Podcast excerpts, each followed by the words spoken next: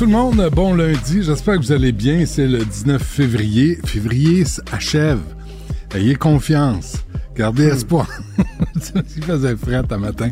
Hey, euh, mais n'oublie euh, pas qu'il y a 29 jours, hein, Samy. Oui, c'est ça. Il en reste. Ah oui, un de plus, un hein? Un de plus. Pour, pour être sûr, on va souffrir.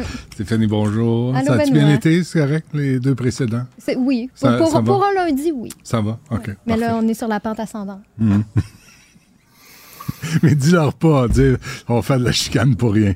Bon, euh, qu'est-ce qu'on fait aujourd'hui? On fait, on fait juste, mais Jean-François, la flemme. mets de la musique.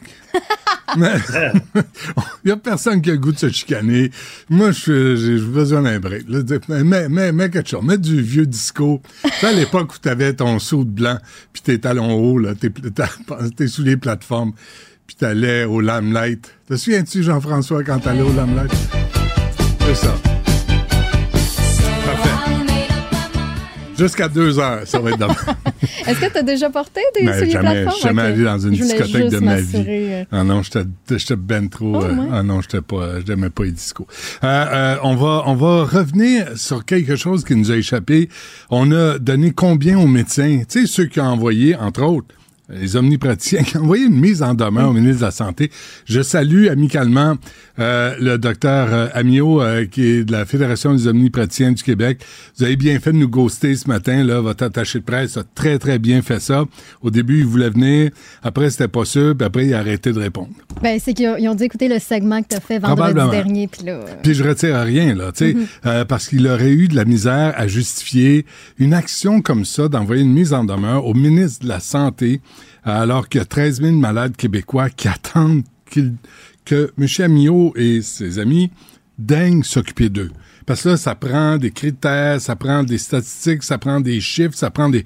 Bravo, M. Amiot, restez dans votre bureau, puis envoyez des mises en demeure, puis dites que c'est une ouverture à la discussion. Puis vous pensez qu'on va vous croire, M. Amiot, docteur Amiot? Bravo, lâchez pas la patate, vous êtes sur l'excellent chemin. Euh, au moins, Louis Godin, votre prédécesseur, il venait en entrevue, lui, puis il avait le courage euh, d'avoir ses, opinions, même s'il était dans le champ. Après des milliards qu'on a donnés aux médecins, puis on va en parler avec Guillaume Hébert de l'IRIS tantôt. Je suis tombé sur un, bout d'article du Devoir, à l'époque, quand le Devoir euh, avait une utilité. en, en, en 2015, on annonçait que dorénavant, sous Philippe Couillard, dorénavant, les médecins, toute la gang, auraient droit à toute augmentation qu'on accorde aux employés du public et du parapublic. 2015. Monsieur Couillard, gros merci beaucoup. Euh, on va revenir sur la question, mais là, aujourd'hui, on va expliquer ça a augmenté de combien? C'est mm. parti de... Écoute, ça a augmenté de 100% à un moment donné ce qu'on a donné aux médecins. faut revenir dans le temps, faut revenir sur l'argent qu'on a mis dans le système, puis on voit pas d'amélioration. Les gens attendent. Encore aujourd'hui, il y a une femme qui attend pour être opérée. On a mis des milliards, des littéralement des milliards, pas des millions, pas des centaines de millions, des milliards. Puis les gens attendent encore comme des codins. Puis là, les médecins disent Oh non, moi je veux travailler juste trois jours semaine. Pas trop. On va le faire. Monsieur Amiot, bonjour, restez chez vous. Qu'est-ce que ça prend pour congédier une mauvaise prof? Euh, on va revenir là-dessus aujourd'hui euh, dans l'émission. Mais tout d'abord, euh, on va commencer avec Loïc Tancé, qui est spécialiste en politique internationale. Loïc, bonjour. Salut Benoît, spécialiste en politique internationale, mais j'ai comment écrit un article sur les médecins. Je les ai comparés avec ailleurs. Puis j'ai regardé combien on avait de médecins par 1000 habitants. Sais-tu quoi? On est très en dessous la moyenne des pays de l'OCDE, c'est les pays riches, une quarantaine de pays, elle est à 3,6 médecins par 1000 habitants. Ouais. Nous, on est à 2,55. On a baissé depuis deux ans, on était à 2,64, quelque chose comme ça. On est de moins, il y a de moins en moins de médecins par habitant. Puis comme tu me dis, ou de médecins ou, de, ou, de temps, de temps qui travaillent. C'est-tu les médecins ou les heures travaillées? C'est ce que j'allais dire. Écoute, quand tu gagnes autant d'argent, tu sais, tu te prends ton vendredi beaucoup plus facilement. Euh, c'est très clair. Mais de toute façon, ça va pas s'améliorer. Il y a plein de médecins qui partent à la retraite. Euh, il y en a presque 25% qui ont plus que 60 ans. Je ne mmh. pas de partir à la retraite. Mais les médecins aussi sont de plus en plus des femmes médecins, ce qui est très, mmh. très bien. Mais il y en a peut-être un peu trop. Si on est rendu à 72% de taux de diplomation de, de, femmes qui sont diplômées, il me semble qu'il y a un problème d'équilibre avec les hommes. Là. Mais ben, les gars veulent pas étudier. Le problème, les, non, non, non, non, Les gars veulent pas étudier. Non, non. Les gars veulent être vice-président d'une compagnie avec un secondaire 2 fort. Ah oui, c'est vrai. Le problème, c'est que tu as besoin d'une as besoin d'une cotère de 36 pour rentrer en médecine. Ah oui, étudier. Puis les femmes, les femmes sont plus matures plus rapidement que les hommes et ça, ça, ça fait en sorte que ça donne un problème. Et les hommes ont, d'accord, mais c'est biologique là. Euh, il y a hmm. un problème ici. Ouais, faut euh, voir la culture. Ben, faut, mais tu vois, faut, faut voir là-dessus la culture aussi, Loïc. Là. La culture des gars. Tu sais, des chanteurs, puis il dit, moi, j'ai un secondaire 1, là, je suis devenu une vedette. tu sais, les acteurs, moi, j'aime pas, j'aimais pas ça, l'école. Bravo. Excellent modèle à suivre. Lâchez pas les hommes, Tu sais, les hommes connus, là, qui se vendent de pas avoir fait d'études, puis de pas avoir aimé l'école, ben, c'est ça que ça donne. C'est un beau sujet que tu soulèves les héros qu'on a au Québec, c'est qui exactement? Et il me semble qu'on pourrait avoir plus de diversité parmi, nos héros au Québec que ce qu'on a actuellement. Tu sais, les, hmm. sportifs, c'est très bien, mais il y a d'autres personnes aussi qui sont euh, des héros dans notre société. On a Laurent Duvernay-Tardif, là, qui est un exemple parfait d'un gars qui s'est cassé une nanette, qui a travaillé fort à l'école. Moi, je l'ai entendu en entrevue, là, il disait j'avais de la misère, mais j'ai persisté parce que c'est ça que je voulais faire. Puis là, il devient, il est devenu médecin, il était joueur de football, tu peux t'accomplir, tu peux être toutes sortes d'affaires, mais il faut que tu du cœur au ventre, par exemple. Il faut que tu lâches, faut tu lâches ton, ton Xbox, là, tu sais, puis ta Switch. Mais on a besoin. On a besoin d'à peu près 6500 médecins supplémentaires pour juste atteindre la moyenne des pays de l'OCDE. Puis combien est-ce que le ministre va en rajouter d'ici 2027? À peu près 650, quelque chose comme ça. On est très loin de la moyenne, on est très loin de ce qu'il faut. On pourrait ouvrir bien plus ces écoles de médecine. puis il y aurait plus de gens qui rentreraient, donc des mais, gars. Mais souviens-toi du euh, pédopsychiatre à Gatineau. Euh, qui attendait, qui venait de la France. là, il a failli hmm. être déporté ou en tout cas, il, voulait, ils, ont, ils, ont, ils lui ont retiré son permis de travail. Voyons, qui intervient là? Il y en a combien là? Tu sais, t'as le collège des médecins, t'as la fédération, t'as as les omnis, t'as les spécialistes. Il y en a combien là qui, qui gèrent la santé au Québec, mais jamais des patients? C'est des corporatifs, c'est du corporatif. on hein. s'entend que il y a des pays qui forment extrêmement bien des médecins, peut-être même mieux qu'ici dans certains cas. Euh, donc, euh, faisons un peu attention à ça. Je suis d'accord. Tu veux pas un médecin qui est formé dans une mauvaise école dans un pays du tiers monde. Tout le monde est d'accord avec ça. Ah ouais. Mais tu veux il y a des médecins qui sont extrêmement bien formés. Ben oui. Ouais, puis qu'on empêche d'exercer. Mais on pourrait en parler longtemps. Mais en tout cas, j'invite les gens à lire ma chronique ce matin. Puis celle que j'ai écrite il y a deux ans aussi. Ah, t'as écrit là-dessus ce matin? Ah, je l'ai, je l'ai raté. Ce matin. Ah non, c'est ben parce qu'on a, on a couru. On a couru sur les sujets. Habituellement, je passe à travers, mais ce matin, j'ai pas eu le temps. Euh, je, vais, je vais le lire. Euh, je, pardonne cette fois-ci. Mais je, je, vais le lire, puis je vais, on va s'en parler demain. Euh, un mot sur cette conférence sur la sécurité en Europe à la grande conférence sur la sécurité en Europe hier euh, qui s'est tenue. Et il y a quelqu'un qui a un peu brisé euh, la, la, la, conférence, qui a brisé, si je puis dire, euh, le parti. C'est le sénateur de l'Ohio, Monsieur Vance, sénateur républicain, qui est un très très gros partisan de Trump. Alors, tu sais, tout le monde essaie de voir comment on peut aider l'Ukraine, etc. Lui a été dire, euh, ben, vous savez, euh, nous, on trouve pas que la Russie est une menace existentielle pour l'Europe. Il a rajouté, toutes les munitions, de toute façon, qu'on va envoyer à l'Ukraine, ça suffira pas à vaincre la Russie. Euh, nous, notre priorité aux États-Unis maintenant, c'est l'Asie, c'est la Chine, etc. Euh, puis vous, ben, euh, débrouillez-vous. En fait, ce qui est arrivé, c'est que on vous a trop protégé. Puis voilà, maintenant, vous êtes fait militairement.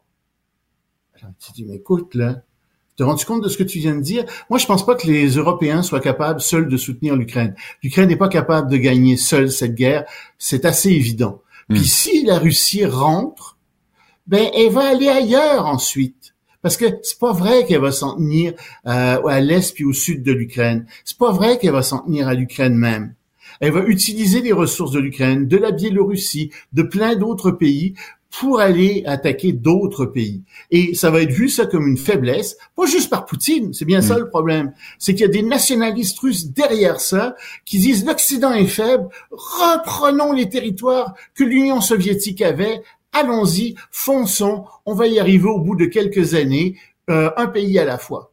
Ben non, faut, faut tuer ça dans l'œuf immédiatement, parce que ça, c'est le germe de plusieurs guerres en Europe et ailleurs dans le monde. Mais bon, Pence ne comprend pas ça, puis les Trumpistes non plus. Et t'as entendu Liz Cheney aussi, qui a dit, une, elle a fait une déclaration magnifique.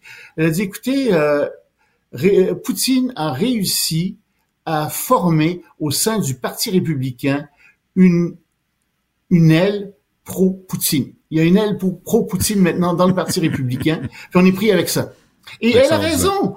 Elle a raison. Nous, on, accepte de, l'information de partout sur les réseaux sociaux, etc. Il y a des gens qui ne connaissent rien à la géopolitique, puis qui se laissent convaincre que, ma foi, oui, Poutine a peut-être raison, puis qui rentre avec Trump, qui comprend rien non plus à la géopolitique, puis Poutine, euh, Trump qui dit, ah ben, on, va arrêter tout ça. Ben oui, va signer avec Poutine. C'est très, c'est très laid, c'est très laid tout ça, Loïc. C'est pas joli là dans ta bouche de de, de pas ben. croire M. Poutine sur parole comme ça. je comprends pas, tu sais, après la mort de Navalny, Alexei Navalny, je comprends Un accident, pas. probablement, ben, une pauvre crise cardiaque. Il était tellement bien nourri puis tellement bien traité dans les prisons de toute façon. je comprends pas. Trop bien nourri. Voilà ce qui est arrivé. C'est mm. il, y a, probablement un régime trop riche. oui, de, oui, de restant. Euh, les Russes euh, qui ont pris le contrôle d'une ville en Ukraine? Ouais, ça c'est un peu euh, triste. Ils ont pris le contrôle d'une ville. C'est c'est la ville là j'essaie de bien la prononcer, Avdivka euh, en, Ukraine. Euh, hmm. C'est une ville euh, qui a été d'abord prise par les Russes, puis reprise par les Ukrainiens, et, là les Russes viennent de la reprendre. Il en reste plus grand chose, mais c'est surtout un centre industriel aussi. Et ben, les Ukrainiens disaient on n'arrivait plus à, à, défendre cette ville, on était à 10 contre 1 et on commençait vraiment à manquer de munitions. Donc ils se sont retirés. des gens qui ont observé les images satellites du retrait ukrainien disent que ça s'est pas du tout fait dans le désordre. Donc c'est pas une bandades loin de là. Ils vont établir des lignes euh, de défense un peu plus loin, mais quand même, ils sont obligés de reculer un peu. C'est pas très significatif, mais symboliquement, ça fait mal euh, pour les Ukrainiens de perdre cette ville-là. Hmm. Euh, Donald Trump est condamné, on en a parlé beaucoup un peu partout, là, à quoi, 300, là c'est rendu quoi, 450 millions? Écoute, c'est 365 millions plus les intérêts, ça fait 450 millions de dollars américains. Avec ces autres poursuites, il est rendu à peu près 550 millions de dollars. Or, sa fortune, elle est de 2 milliards de dollars. Lui, il dit 10, évidemment. Mais bon, on pense que c'est plutôt 2. Euh, son, son, son empire immobilier à New York est estimé à à peu près 490 millions de dollars. Donc, qu'est-ce qu'il va faire? Ben, il va aller en Cour suprême, mais la cause est très, très solide contre lui. Puis s'il perd, il va être obligé de vendre une partie de ses actifs. Est-ce qu'il va être capable de payer tout ça? C'est beaucoup, là, 25% euh, de tous ses actifs. Euh, il est en train de vendre, semble-t-il, des, des, des, des, terrains de golf, des choses comme ça. On va bien voir où ça va aller. Il y a des gens qui disent que peut-être qu'on pourrait avoir un CIPAC qui perd. Un CIPAC n'arrivera jamais à payer 550 euh, millions de dollars, puis il en a besoin pour son élection aussi. Donc, on va voir où ça va aller, mais ça va très mal pour la business de Trump. D'autant plus qu'il est interdit de business à New York pendant cinq ans et ses deux fils ont une interdiction de deux ans chacun, deux de ses fils. Ouais. Très. Moi, moi j'ai beaucoup de peine pour euh, Donald Trump. Vraiment, je trouve. je comprends pas. Un homme si honnête. Euh, honnête, puis ça. Puis on s'acharne sur lui, c'est l'establishment là qui veut pas que Trump. Il y a des bonnes idées. Oui. As-tu vu la paire de chaussures de basketball qui est magnifique magnifique. Ah, c'est jaune or brillant euh, avec un gros T dessus, euh, ben, un bon goût extraordinaire. Absolument. Moi, je me vois venir travailler avec ça. S'ils font dans le 11, euh, je vais m'en commander une, une paire. sûrement. C'est pas cher en plus. C'est juste 400 dollars américains. 400 dollars américains la paire, ouais. Ça, c'est cher. Donc, en dollars canadiens, ben, tu sais, avec les taxes, t'en as pour 600 quelques. Oh ouais, non, c'est ok. C'est un, peu, c'est un peu au-dessus de mon budget pour une paire de godasses, qui est très laite en plus. On va laisser faire. Moi, je pensais t'en offrir à Noël aussi, mais tu vois, c'est aussi un peu au-dessus de mon budget. Oui. Mais bon, On pourrait peut-être se cotiser. Tu pourrais peut-être en faire un appel, lancer ça aux auditeurs, euh, aux gens qui nous qui nous regardent, puis on, va ah, t'offrir une paire. On a compris, c'est du 11 que tu choses. Euh, ouais, un GoFundMe. C'est c'est ben ça qu'il fait là, le GoFundMe pour le sortir du trou là, pour que les gens payent pour lui. Écoute, euh, on va on va s'y mettre parce qu'on est aussi nous autres cabochons. un mot sur l'Oregon avant qu'on se quitte. Ben ça, c'est une décision qui est très intéressante. En Oregon, on a regardé ce qui se passait avec les opioïdes parce qu'on avait décriminalisé euh, la possession d'opioïdes en 2020 en se disant ben, ça va aider. Il y a plein d'études qui disent que ça va aider. Ben non. Ça fait exactement le contraire. Entre 2020 et 2023, le nombre de morts par opioïdes, par surdose est passé en, en, Oregon de 600 à 1200. Tandis qu'aux donc une augmentation de 100%. Tandis qu'aux États-Unis, pendant la même période, c'est monté de 70 000 à 110 000. C'est extraordinaire hein, le nombre de décès par overdose en, en d'opioïdes. Alors les gens disent ben ça marche pas de décriminaliser, on va être obligé d'envoyer ces gens en prison quand même. Donc on recriminalise la possession, puis euh, ce qu'on va faire, c'est qu'on va en même temps ouvrir évidemment des programmes de désintoxication pour ces gens.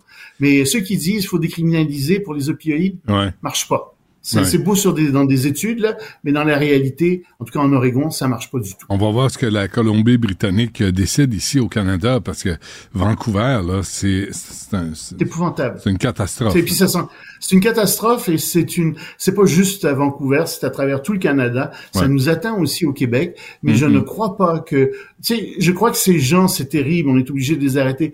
Je crois que ce sont des victimes, bien entendu, mais malheureusement, la décriminalisation n'aide pas dans le cas des, hmm. opioïdes, des opioïdes. Certainement pas. On peut pas euh, les laisser à la rue euh, se démerder tout seuls quand ils sont mal pris. non, non, non, non, non, non, non, Il faut les envoyer en traitement.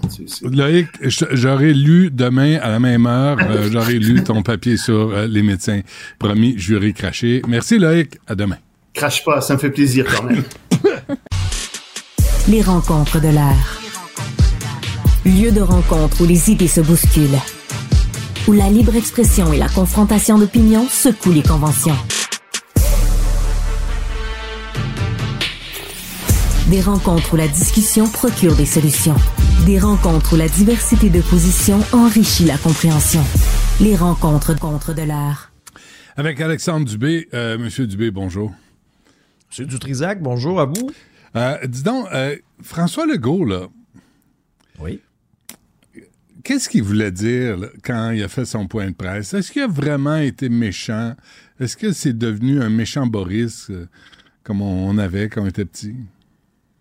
La réponse est non. François Legault n'a rien dit de déplacé dans son point de presse. Il a évoqué euh, le possible report du, euh, de l'équilibre budgétaire. Et il l'a justifié en disant Moi, je suis très, très fier, là. Je vais te le citer au mot, là. Vas-y. C'est dit très fier de l'entente avec le secteur de l'éducation. Il dit Comme premier ministre, j'assume ce choix, c'est le choix à faire, c'est le choix responsable. Dans les négociations avec le réseau de l'éducation, on a fait le choix de bonifier de façon importante les conditions de travail, mais ce choix qu'on a fait d'investir massivement dans les services publics, ça va avoir des conséquences financières. Mm-hmm. Il n'y a rien de déplacé là-dedans. faut arrêter, à un moment donné, là, de monter en épingle chaque fois que le premier ministre ouvre la bouche. Dans l'esprit de certains, j'ai l'impression, j'ai l'impression que François Legault dit bonjour. Puis là, tout de suite, il y en a qui se braquent. Ben, tu sens pas la microagression là-dedans? Tu sens pas le ressenti d'une personne qui a été vexée? T'es sûr? Ben, parce que t'as pas de sensibilité, Dubé. C'était un méchant, un cœur de brique. C'est peut-être ça le problème, mon cœur de pierre. Mais non, je, je sens aucune attaque de ce côté-là. Il, a, il a euh, énoncé un fait. Alors moi, quand je lis des réactions là, de la présidente de la Fédération autonome de l'enseignement, Mélanie Hubert, qui dit faire porter le fardeau du déficit au personnel de l'éducation en laissant entendre que cette négociation était chère. Pour moi, ce n'est pas heureux. José Scalabrini aussi avait réagi, puis je l'ai reçu à mon épisode d'ailleurs. Puis à un moment donné, dans un article, elle disait euh, déplore que le gouvernement tente de faire porter l'odieux d'un déficit au personnel de l'éducation et de la santé. Elle disait ça dans le hmm. devoir. Les deux derniers propos de viennent du devoir. Mais faire porter le fardeau des coûts d'avocat pour contester la loi 21 aux membres de la FAE. Ah, ça, se prononce pas là-dessus, par exemple. Elle, vient plus, hein, Mme Hubert, euh, Sibelle? Mme Hubert, elle vient plus en entrevue, hein. Elle, va venir? Elle va-tu venir? Ah, mais pas avec moi. À moi, même plus. Alors, docteur Amiot, Mélanie Hubert, je recommence ma série parce que tout le monde est, se sent vexé. Lionel Carman. vexé à pas grand-chose. Lionel Carman. M. Drainville. M. Drainville vient pas bien, bien. Hey, ça va te coûter cher en, fleurs et en chocolat, toi. Il y a toujours un moment où. de monde avec qui tu ah, chicanes. Non, sais-tu quoi? Il y a toujours un moment où on se réconcilie. Là, ils sont vexés, ils sont choqués. Là, Madame Plante? Madame Plante. mentionné Madame Plante? Non, elle vient plus. Elle vient plus. Philippe Couillard, ça fait longtemps qu'il vient plus. Bon, mais là, il, a arrêté de venir. Il vit dans le bois, puis il vit bien. Je pense qu'il est correct. Je lui souhaite la, la meilleure des chances. J'ai rien contre ça. Mais Benoît, moi, ce que, je retiens de ça, c'est un, point de presse important, d'un, très rare, un point de presse le dimanche, d'autant plus avec la présidente du Conseil du Trésor puis le ministre de l'Éducation, Bernard Drinville. Euh, moi, je trouve que c'est Bernard Drinville qui a eu la meilleure ligne en disant est-ce qu'on peut laisser une chance à ce qu'on vient de signer, là, avant de chialer? Moi, moi c'est un peu mon souhait parce que ça a été un automne très, très dur où j'ai l'impression qu'il y a certains syndicats là, qui ont craqué dans le tapis les attentes envers leurs membres.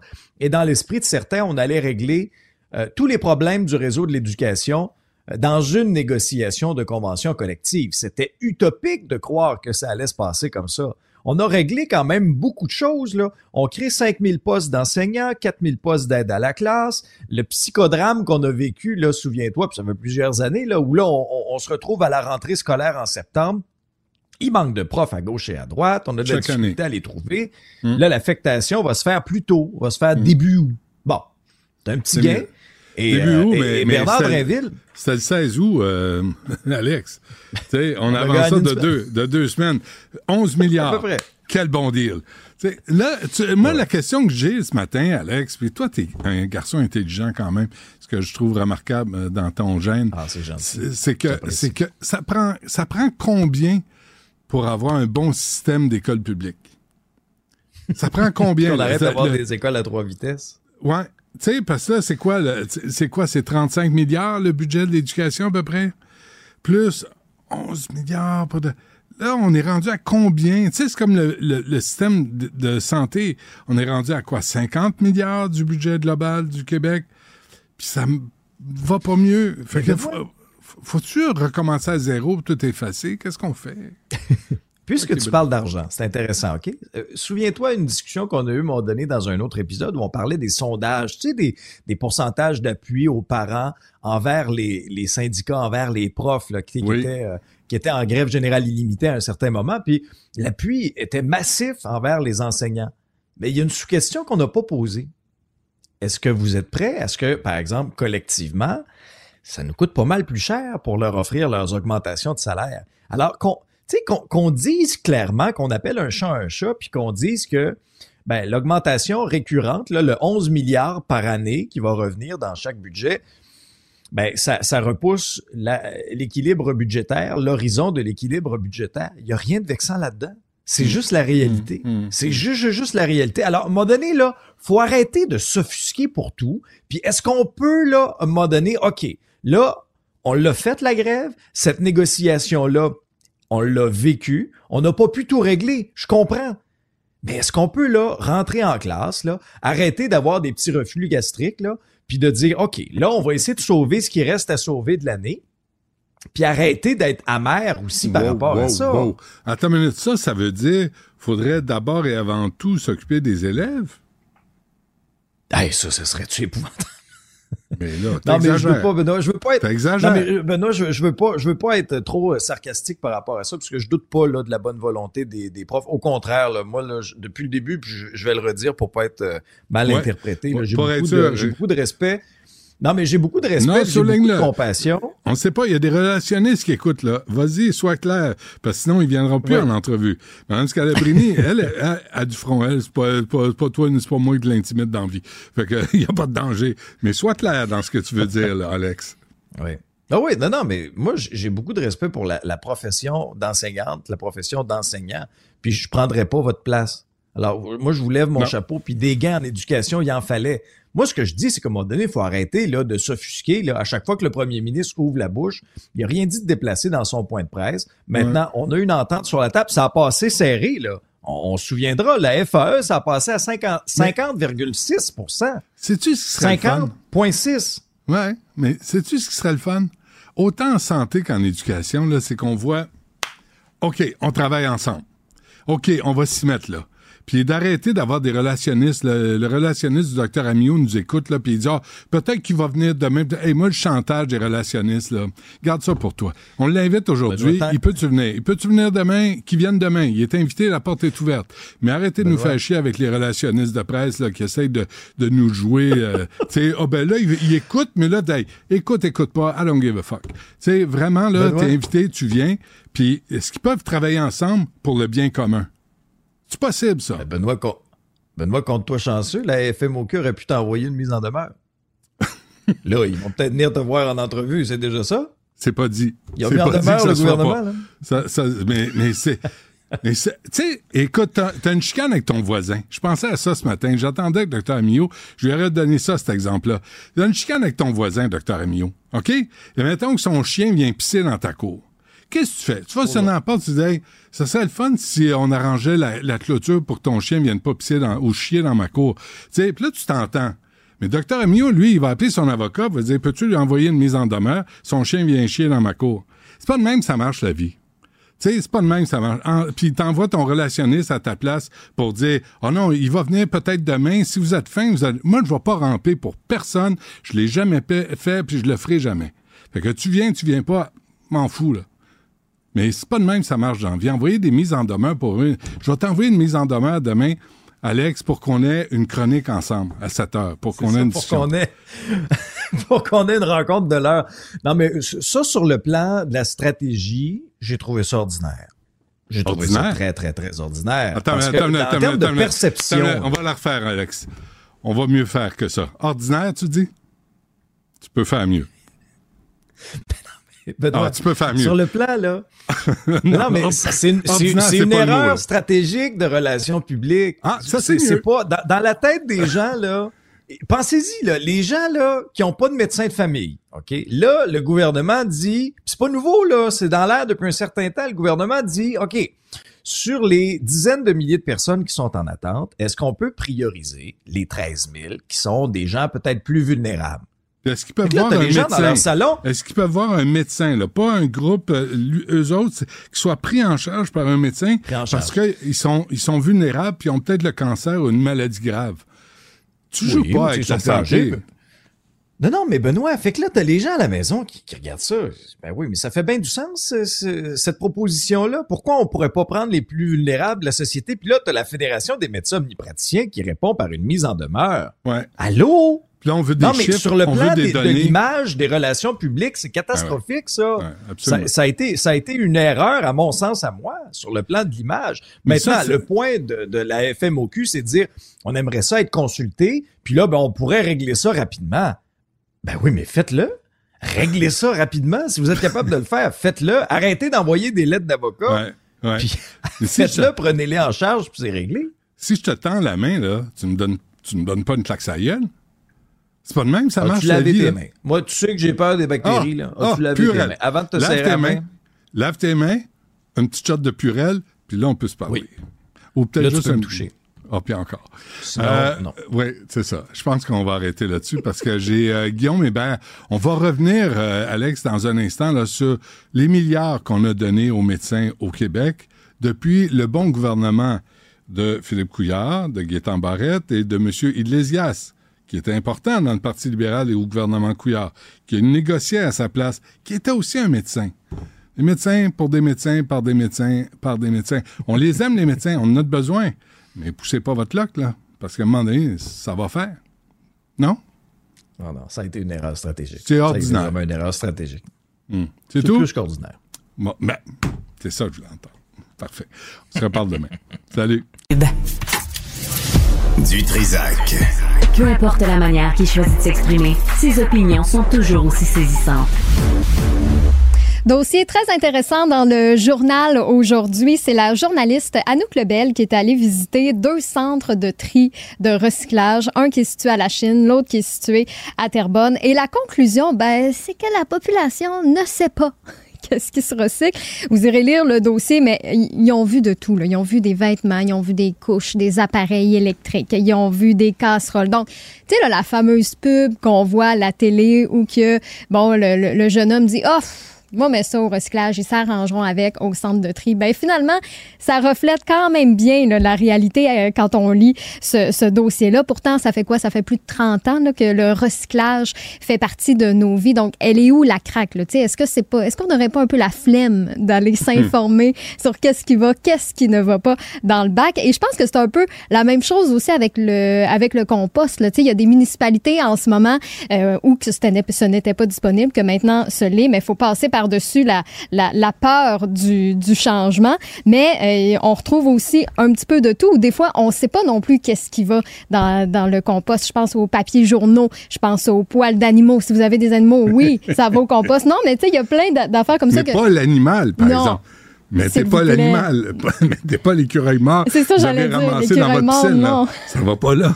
Mais moi, ce qui me fascine, c'est les couches dans le recyclage. Ils pensent recycler ça Comment? Comment, tu sais?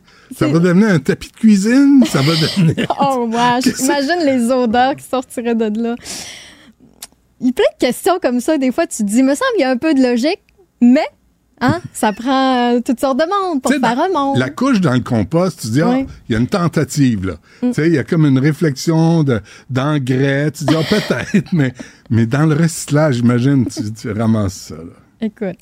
Ah non, mais il, envoie de toutes les couleurs. Donc, je pense qu'il y a un minimum aussi qu'il faut faire pour s'informer. Mais gars, on parle de, de, illogique, là.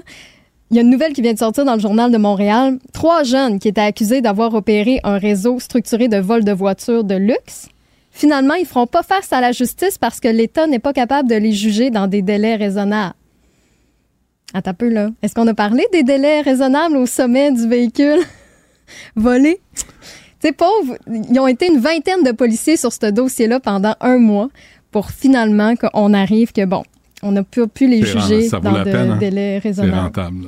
Puis après, le port de Montréal dit tout le monde me blâme. Ben oui, quand ils attrapent, on peut même pas les envoyer en prison. On n'est même plus capable parce que. Même pas, même pas d'amende, même pas rien. Hein ils s'en sortent avec absolument rien dans leur dossier. Avec les Aucune tâche. Euh, c'est ça. Puis un petit chèque au bout de la semaine. Mm. Euh, vite, vite, concernant tes problèmes relationnels, euh, Benoît, avec tes invités qui ne veulent pas se pointer. Non, Chez nous, on disait que ceux qui sont frus, ils ont deux peines. La peine de se fâcher et la peine de se défâcher. Donc, ceux qui refusent de venir en entrevue, c'est eux les pires. Ah, peux te dire ça. Oh, regarde.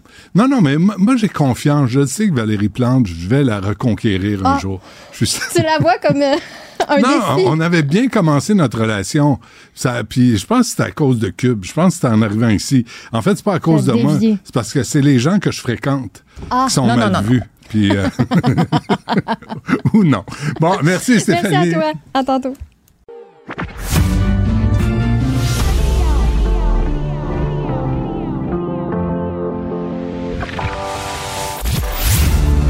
Il, cuisine, il talonne, il questionne pour obtenir les vraies réponses.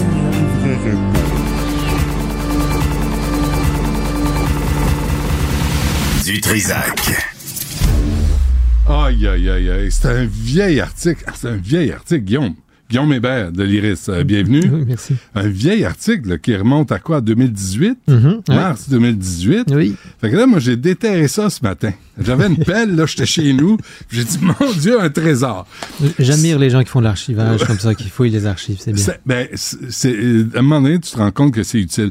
J'aimerais qu'on revienne, à Guillaume, sur le, tout ce qu'on a donné parce qu'on disait aux, médecins, parce qu'on disait qu'ils étaient les pires payés au Canada et on voulait qu'ils rejoignent la moyenne canadienne.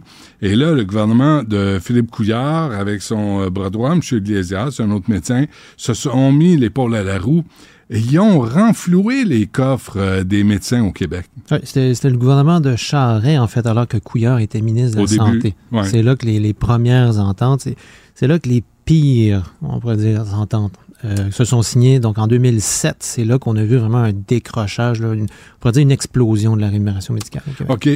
comment, comment ça s'est passé? Là? Parce qu'on disait, vous avez, vous avez écrit là, en disant l'enveloppe pour la rémunération des médecins s'élevait à un peu moins de 4 milliards de dollars.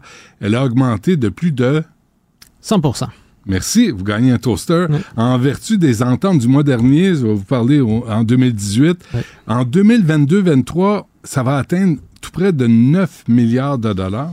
Ben finalement, non. En fait, il n'y a rien qui est exclu parce que là, ça dépend quel chiffre on prend, mais il y a eu quand même une stabilisation. Après 2018, disons, c'était c'était la fin des scandales, si on veut, associés à la rémunération médicale. Il y en a moins eu. Après, là, on, a traité de la rémunération médicale quand on a vu que la CAQ avait reculé sur sa promesse de réduire la rémunération, mais... D'un milliard. D'un milliard, oui, En arrivant au pouvoir, puis on dit, nous autres, on va baisser le salaire, ils l'ont pas fait. Ils ont même dit qu'on allait potentiellement rouvrir les ententes avec les médecins. Ils l'ont pas fait, non Ils n'ont pas fait rien de ça. Euh, mais euh, là, on, est à 8,2 milliards. Bon, l'Institut canadien de euh, l'ICIS, là, sur la les statistiques en santé prévoient peut-être qu'on va être à 9 milliards cette année ou l'année prochaine. Ça, reste à voir. Il y, a, des grands écarts. Pour ça, je dis les chiffres, ça dépend qui parle. C'est très opaque, une grande partie de ça qui est assez opaque. Mais il y a eu une certaine euh, stabilisation. Cela dit, ça s'est stabilisé à un niveau qui est très élevé. oui, pas stabilisé au début, non, non, stabilisé à la fin. Mais à un moment donné, how much is enough? Oui, puis je veux dire, une des comparaisons à la base, c'était la comparaison avec l'Ontario. Hein, c'était ça que c'est ça qui avait justifié euh, Couillard à la base. De, ben on est sous-payé par rapport au reste du Canada, par rapport à l'Ontario. On les a dépassés à peu près. Surtout si on prend une comparaison en parité au pouvoir d'achat. Si on, si on compare le pouvoir d'achat, on rentre ça dans nos comparatifs, c'est évident que les médecins québécois gagnent beaucoup plus. Hein. Donc, parce que là, on vient de signer le Front commun. Là, on dit partout à peu près 11 milliards récurrents par année. Mais là, ici, il faut comprendre que seulement les médecins dans le système de santé, c'est entre 8 et 9 milliards. C'est énormément d'argent. Mais il y en a moins qu'avant ou il y en a moins qui travaillent à temps plein qu'avant? Euh, il y a une euh, croissance. Euh, ben, en fait, si on le prend en 2010 et 2020, là, c'est les derniers chiffres qu'on a mis à jour, là, ce qu'on voit, c'est une augmentation d'à peu près 20% du nombre de médecins, une augmentation de leur rémunération d'à peu près 60% et une numération du nombre d'actes qui est réalisé par les médecins euh, inférieur à 20% là, et même inférieur à 10% On ne sait pas si c'est à cause de la pandémie. On n'a pas tout fini de raffiner là, ces, données-là.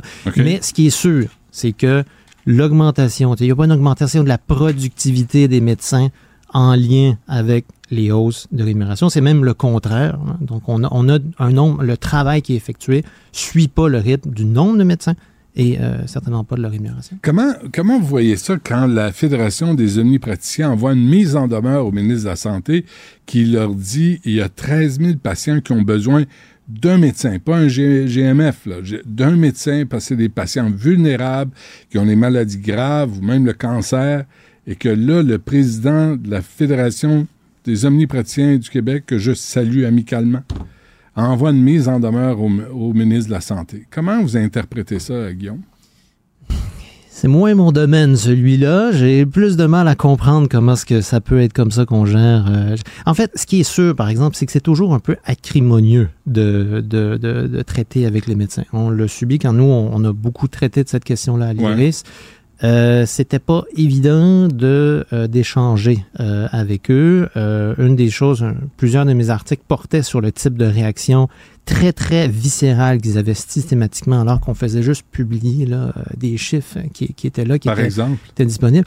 Ben, on avait eu un, de ceux ben, que je rapporte en, en, 2018, là, dans ce texte-là, je rappelle que euh, quand il y avait eu à ce moment-là une autre entente entre euh, le gouvernement Couillard et, euh, et c'était Franqueur à ce moment-là, le docteur Franqueur, ben, elle avait refusé, là, elle avait traité de fake news toute information qui était publiée par rapport à, la question des, des médecins. Donc, on, en a eu quelques-unes, quelques reprises, disons, des, des, des, réactions qui n'étaient pas extrêmement constructives, alors mm. que c'est quand même un effort collectif assez important qui a été fait pour, euh, pour énumérer les, médecins québécois. Avez-vous, euh, parce que j'ai n'ai pas vérifié les notes, l'Institut de recherche et d'information socio-économique, ça, c'est l'IRIS. Les acronymes, les gens, là, ça leur donne rien. Vous, vous êtes à gauche. Là. Hein? Habituellement, on s'associe plus non, à la vous, gauche. Vous êtes à gauche. Est-ce que c'est ça, parce qu'il n'y a pas de droite, il n'y a pas de gauche en santé. Là. On veut que les gens soient bien traités, on veut que les gens soient bien payés, euh, et puis on veut en avoir pour notre argent, qu'on paye nos taxes et, impôts. Il me semble qu'il n'y a pas de, il a pas de controverse à avoir là. Euh, ben, euh, effectivement, nous, ce qu'on ce qu'on a vu, c'est à quel point il y avait une concentration des ressources qui allaient vers les médecins. Donc ça, ça voulait dire qu'il y en avait moins pour le reste, hein, parce que pour les infirmières, les préposés aux bénéficiaires, oui, les personnel de soutien. Oui, exactement. Euh, et parce que juste avant qu'on euh, commence cette entrevue-là, vous le disiez, c'est quoi le montant qu'on va avoir besoin pour faire fonctionner l'éducation, la santé? c'est quoi le montant? Bien, il y a une partie de notre point de vue euh, des problèmes qu'on a, c'est pas du euh, sous-financement, mais c'est une grande part de mal-financement aussi. Quand on concentre une aussi grande part de nos ressources en santé sur les médecins, sur les médicaments aussi, euh, et sur euh, des technologies très, très coûteuses, on n'est pas en train de mettre de l'argent là où ce que scientifiquement on peut montrer qu'on on parvient davantage à améliorer l'état de santé d'une population.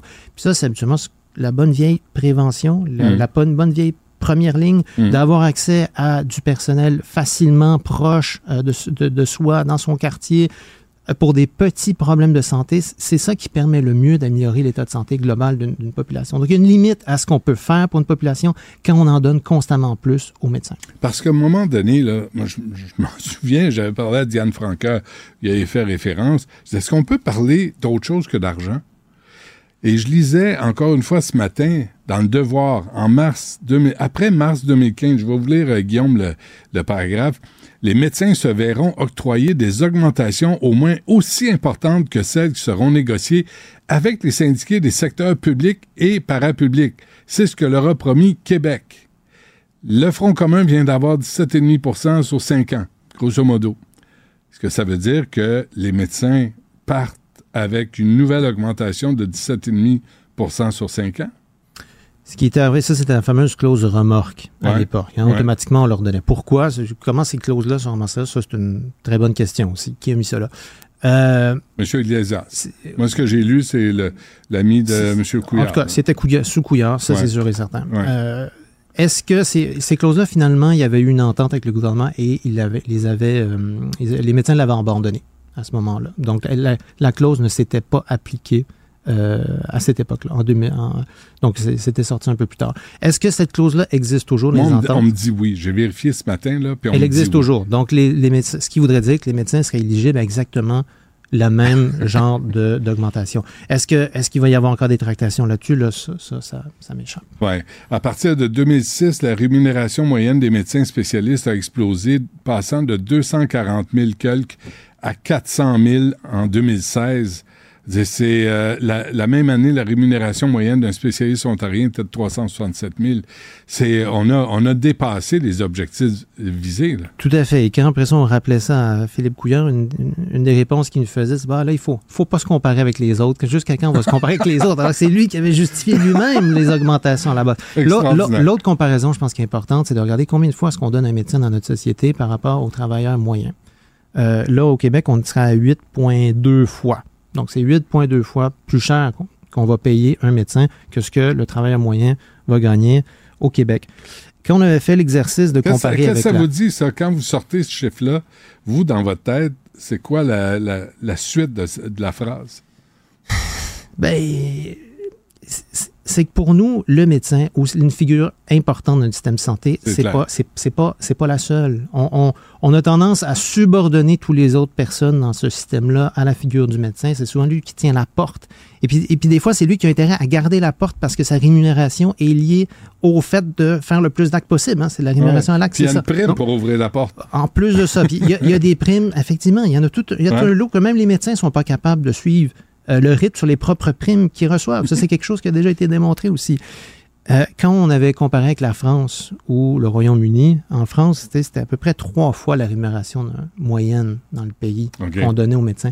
C'est toute une différence. Là. Même au Royaume-Uni, c'était à peu près quatre fois. Donc, ça, c'est des chiffres qui gagneraient à être mis à jour maintenant, mais c'est sûr qu'on n'est pas rendu à parité. C'est sûr qu'on donne toujours plus aux médecins en proportion au Québec qu'ailleurs dans le monde en général. En fonction de ces données-là, Guillaume Hébert, c'est que nous, ça dépasse notre capacité de payer ça, ça, ça, ça, cause beaucoup de problèmes sur notre système de santé. Notre capacité de payer, ben, ça, ça dépend les moyens qu'on se donne aussi. Là, ça, c'est une autre question. Euh, mais c'est sûr que c'est disproportionné par rapport à ce qu'on fait ailleurs. Ça, il n'y a aucun doute. Ouais. Bon, euh, réflexion en tout cas à avoir, là, parce que moi, je ne sais que vous ne voulez pas répondre à ça, là, mais de voir un, un syndicat de médecins omnipraticiens envoyer une mise en demeure à son employeur parce qu'on leur demande de faire leur job puis de soigner des gens moi, je me dis là, à un moment donné, il faut rappeler qu'il y a eu des milliards investis par nous tous, là. tombe pas du ciel, cet argent-là. Par nous tous. Puis aujourd'hui, vous l'avez vu, la nouvelle, euh, le, nombre de gens qui attendent pour, une opération, le nombre a explosé, même si on a envoyé les opérations au privé. Tout à fait. Ça, ça, pas. En dépit des choix qu'on a fait depuis plus de 15 ans maintenant, on peut pas dire qu'on a débloqué les problèmes du système. On a donné beaucoup d'argent, on a donné beaucoup de pouvoir aussi. Les GMF, là, c'est une structure entière qu'on a créée en donnant beaucoup de pouvoir et beaucoup d'argent en plus de ce qu'ils reçoivent déjà pour embaucher d'autres mondes, etc. On leur Mais envoie des, des ressources obligations de voir des médecins. Ça, ce que Gaétan Barrette a fait, ça, c'était bien. De voir des patients. De voir des patients, excusez-moi. On, on, on, leur a fait ces obligations-là, mais ce qu'on s'aperçoit quand on évalue les performances des GMF, c'est qu'ils euh, sont souvent derrière ce qu'ils devaient faire. Ah oui, ils remplissent euh, pas le mandat. Donc, donc pour débloquer ce problème-là d'accès à la première ligne au Québec, on a fait beaucoup la part belle aux médecins et euh, ben, les résultats, jusqu'à présent, ne sont pas là. On va, va, suivre ça. Guillaume Hébert, merci euh, d'être venu. Est-ce qu'il y a autre chose, autre données que vous aviez euh, sorties? Ah, il y en a trop. On va envoyez, donc deux, envoyez donc deux, trois, là, ce que vous aviez prévu. Ben, il faut pas oublier que ce qu'on a nommé là, la rémunération des médecins, on n'a on pas considéré une chose. C'est les profits qui peuvent faire ça. C'est juste l'argent public qu'on leur verse à travers la RAMQ. Quand vous avez des médecins qui ont des, centres médicaux spécialisés, qui font des chirurgies pour l'État, puis qui font un deal avec l'État pour recevoir, puis là, ils ont un, package de chirurgie où on va souvent garantir un profit de 10 à 15% c'est ça qu'on avait révélé l'année dernière grâce à des demandes d'accès à l'information. Quand ils reçoivent ces 10 à 15% de profit-là, ça, c'est pas compté dans les chiffres publics. Donc, quand on parle de notre 8 milliards qui va aux médecins, qui va peut-être se rendre à 9 milliards, ça, ça exclut tout ce que les médecins font en pratique euh, privée. Plus les contrats privés. Exact. Ben ça, c'est pas compté dans la rémunération de médecins. Ça, on le sait pas. On ne sait pas combien ils reçoivent. On ne sait pas comment ils se répartissent cet argent-là. Le total de ça, on ne le connaît pas. Plus on accroît la place du privé au Québec en santé, plus cette part va augmenter. C'est évident. Mais cette part-là ne diminue pas. Absolument pas. Non, non, non, absolument pas. 9 milliards n'est pas non, il, est, toujours là. Il est toujours là. Là, ce qu'il faut rajouter, ben, c'est ce qu'ils reçoivent à travers les ententes, les, fameuses enveloppes là, pour les, médecins. Mais toute la part de ce qui est réalisé, euh, même chose pour les radiologistes. Les radiologistes qui ont des, des rémunérations si élevées, tout ce que font les, toute la part privée à but lucratif là, des, des radiologistes, c'est pas calculé, donc on ne sait pas combien ils gagnent ça. Et donc, ça s'ajoute sur dessus de ce qu'ils reçoivent en, en argent public. Donc, il y a une part d'opacité, mais à chaque fois, la conclusion est la même, c'est immense. Et qu'il y a toujours beaucoup d'argent en jeu, hein, alors qu'on devrait parler de santé. En effet. Bizarrement. Guillaume Hébert, l'Iris, euh, merci. À la prochaine.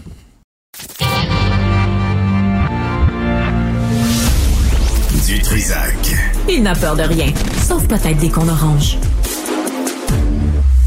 La rencontre Martino du Trisac. Ah, ça, ça regarde mal. Ça regarde mal. Il commente l'actualité dans le calme et la sérénité. Arrête de te plaindre, arrête de chialer. Une génération de flambous, de mollassons. Des propos sérieux et réfléchis. Tu me niaises-tu? Ben oui. Brut de bouche. la sagesse en bouteille. Hey Richard, je veux juste te dire que je sais que t'es pas au courant, là, mais il y a comme une dizaine d'années, on m'avait demandé d'écrire euh, sur le, euh, la parentalité, là, être un parent. C'était quoi? J'avais écrit un si texte. Veux-tu que je t'écrive un texte, moi, là-dessus? Vas-y. Attention, non, non, mais attention. il y a Stéphanie qui se demande si elle va avoir des enfants plus tard. Ça nous écoute. Elle va sortir ici, puis c'est la vasectomie. et pour son chum, tout de suite, boum, demain. Mais Non, écoute, euh, on va te parler d'autre chose, euh, moins personnel. Oui, d'accord. Non, mais on parlait d'un événement de, euh, gé- gé- générationnel. Mais bref, vas-y. Fléau de vol de voiture. As-tu vu ça passer? Trois accusés s'en tirent Oui. en raison des délais judiciaires. Oui, Stéphanie me disait ça tantôt. Une enquête d'un mois qui implique une vingtaine de policiers. Ouais. C'est tombé à l'eau parce que le système n'est plus capable de processer, de gérer tout. Fait que toi, t'es policier. Tu lis ça aujourd'hui, t'es dans ton. Ouais. Là, tu dis, attends, je vais me fendre, moi, en deux, en quatre, en six. Ouais. Peut-être même risquer ma vie. Ouais. Puis ce gars-là va aller euh, là-bas. Puis le système est pas capable. Le système est en train de péter aux frettes. Le système est plus capable de traiter les demandes d'immigration, de passeport, les demandes à l'école, dans le système de santé, ça pète aux frettes, on sait pas quoi faire parce que vieillissement de la population, ça craque de Du partout. rattrapage Là, c'est le système de justice, le Ouais. système pète aux frettes. Tu vois, il y avait une nouvelle aussi hein. en fin de semaine d'un jeune de 17 ans qui a- il avait provoqué une poursuite po- euh, policière, il avait volé un char. là. Puis là, je, je- je voulais faire ça ce matin avec la, la SAQ, mais tu sais, t'appelles là, t'appelles nulle part. Puis euh, dit, qu'est-ce qui va arriver ce jeune-là?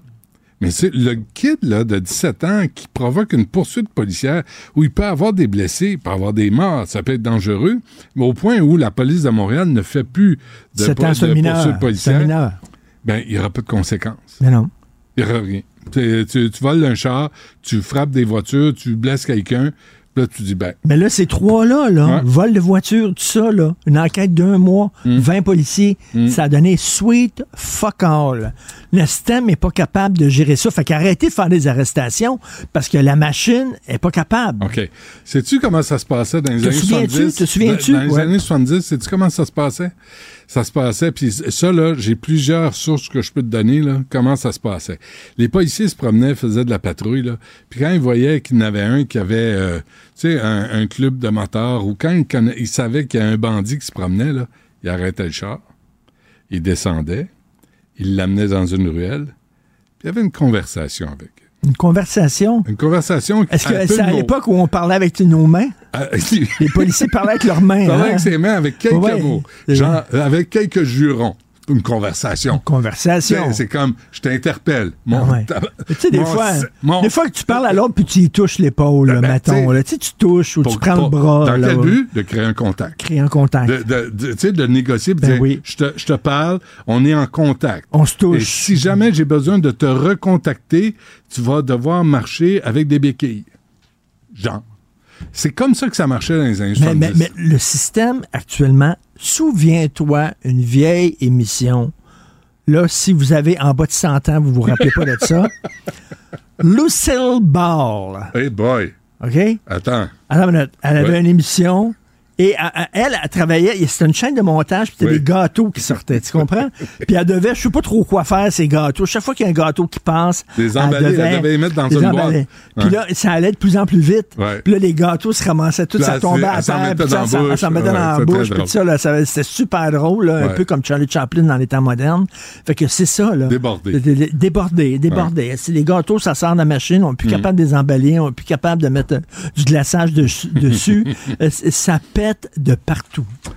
Parce euh, que les besoins vont en augmentant en santé à cause du vieillissement de la population, en éducation, en logement, entre autres en cause de Mm. il y a l'immigration. peut-être aussi trop de euh, délais. Francisation, Mais etc. il y a peut-être trop de délais aussi. Puis tu sais, le- les, accusés qui changent d'avocat Ben, la il y a trop de dernière délais. As-tu vu le nombre, as-tu vu le nombre de fonctionnaires qu'on a?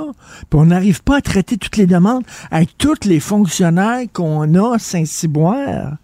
Il va falloir quoi? La- la- ça n'a pas de bon sens. Ça pète de partout. Je viens de parler avec Guillaume Hébert là, sur les milliards qu'on a mis dans le système de santé dirigé aux médecins. Personne d'autre, aux médecins.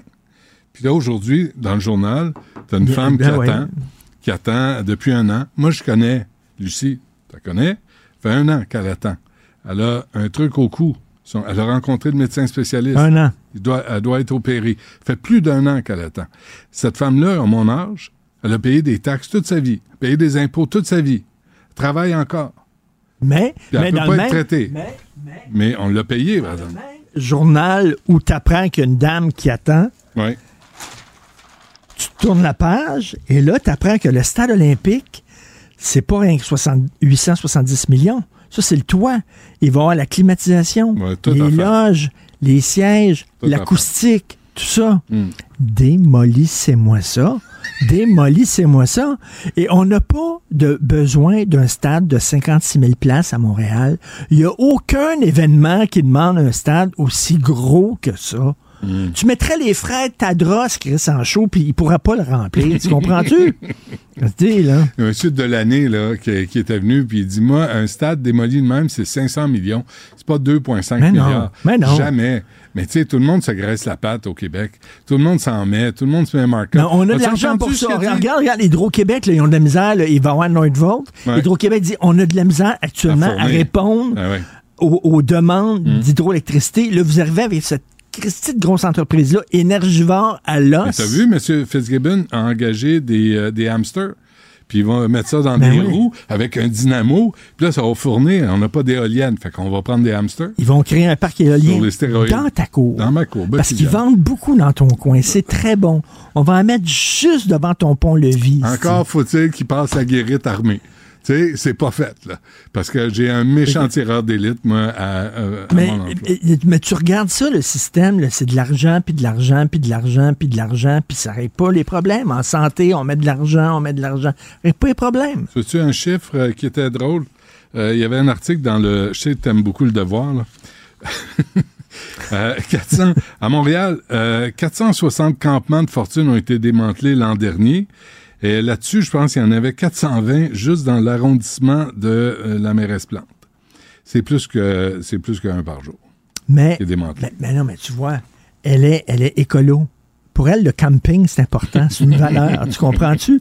Le camping, c'est que tu es en, relation avec la nature. Avec la nature, Avec l'environnement, avec les gens autour. Même qu'ils pourraient mettre des tentes sur les pistes. Ouais.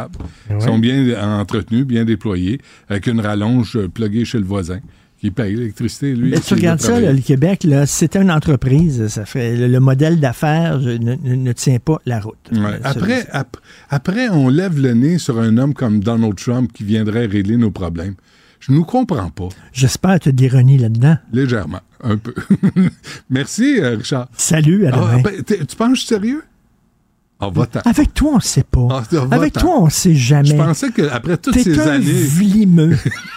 un vlimeux. esti. Après toutes ces années, je pensais que Est-ce que ça existe dans le dictionnaire? Vlimeux. V-L-I-M-E-U-X. Ouais, ouais. C'est, juste en, en- après Snoro. C'est euh, c'est après SAF. Safre. Ouais, c'est ça. On va, on va le faire, le dictionnaire, nous autres. L'Académie française, c'est rien. Merci, Richard. Salut. À demain. Du Trisac. S'il y en a un dont la sagesse n'est pas encore arrivée avec le temps, c'est bien lui. Toujours aussi mordant que les premiers temps. Temps. Benoît Dutrisac. Alain Pronkin est avec nous. Parler de religion, ça manque de religion. C'est on n'a jamais assez. Euh, salut, Alain. Oui, bonjour Benoît. Bon, le cardinal Lacroix euh, euh, est déçu. Hein? Une mauvaise nouvelle pour lui en fin de semaine. Ben, ben deux dans le fond. La première, c'est qu'il il annule l'événement du 23 mai prochain. Le 23 mai prochain, c'est quoi? C'est la table du cardinal, où c'était une activité qui allait récolter normalement environ 300 000 dollars à être donnée uniquement aux organismes communautaires. Il n'y avait pas une scène qui allait à l'Église ni à son diocèse. C'était vraiment pour les plus poqués, les plus mal pris, les organismes communautaires. Des fois, un 5, 10 000, 20 000 fait la différence pour leur année. Eh bien, il n'y en aura pas parce qu'il avait pris la décision suite au fait où on l'avait impliqué dans des agressions sexuelles euh, dans le recours collectif, ben, il a dit, ben, moi, je me retire temporairement. Et en plus, la semaine prochaine, il y avait une messe importante parce qu'il nommait son nouveau auxiliaire.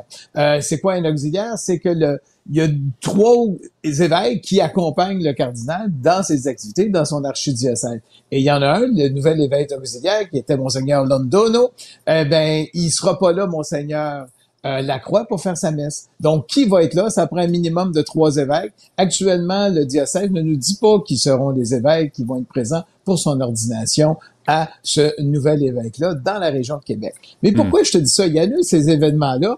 Pourtant, tu te souviens, Benoît, la semaine dernière, on avait appris que le même cardinal Lacroix était à Rome, à côté du pape, pour Ben une oui. réunion du Mm. Conseil des cardinaux. Moi, je me dis, est-ce que deux poids, deux mesures? Ça veut dire, au pape, ça va euh, pour l'Église universelle. Oui, je peux être là. Oui, je peux être euh, présent, mais pas pour mon propre monde dans mon euh, archidiocèse. Et ça, c'est la grande question, Benoît. N'oublie pas, le 31 mars prochain, c'est Pâques.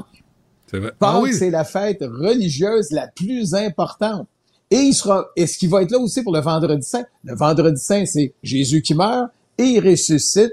Et le dimanche de Pâques, c'est la fête religieuse Ah, ouais. la plus importante chez les catholiques. Et là, il annule un événement du 23 mai qui a lieu après Pâques, puis il annule celui-ci, celui qui a la semaine prochaine. Donc, qu'est-ce qu'il va faire à Pâques? La seule obligation canonique qu'il y a, parce qu'il y a un droit canon qui s'occupe des évêques, il doit être présent dans son diocèse. Mais ça ne veut pas dire qu'il est obligé de faire la messe. Hmm. Mais est-ce que ça se peut? Comment est-ce qu'on peut voir ça que l'archevêque ne soit là, pas là pour faire une messe la journée de Pâques? Moi, je la comprends Ben ouais. En plus, ça tombe, ça.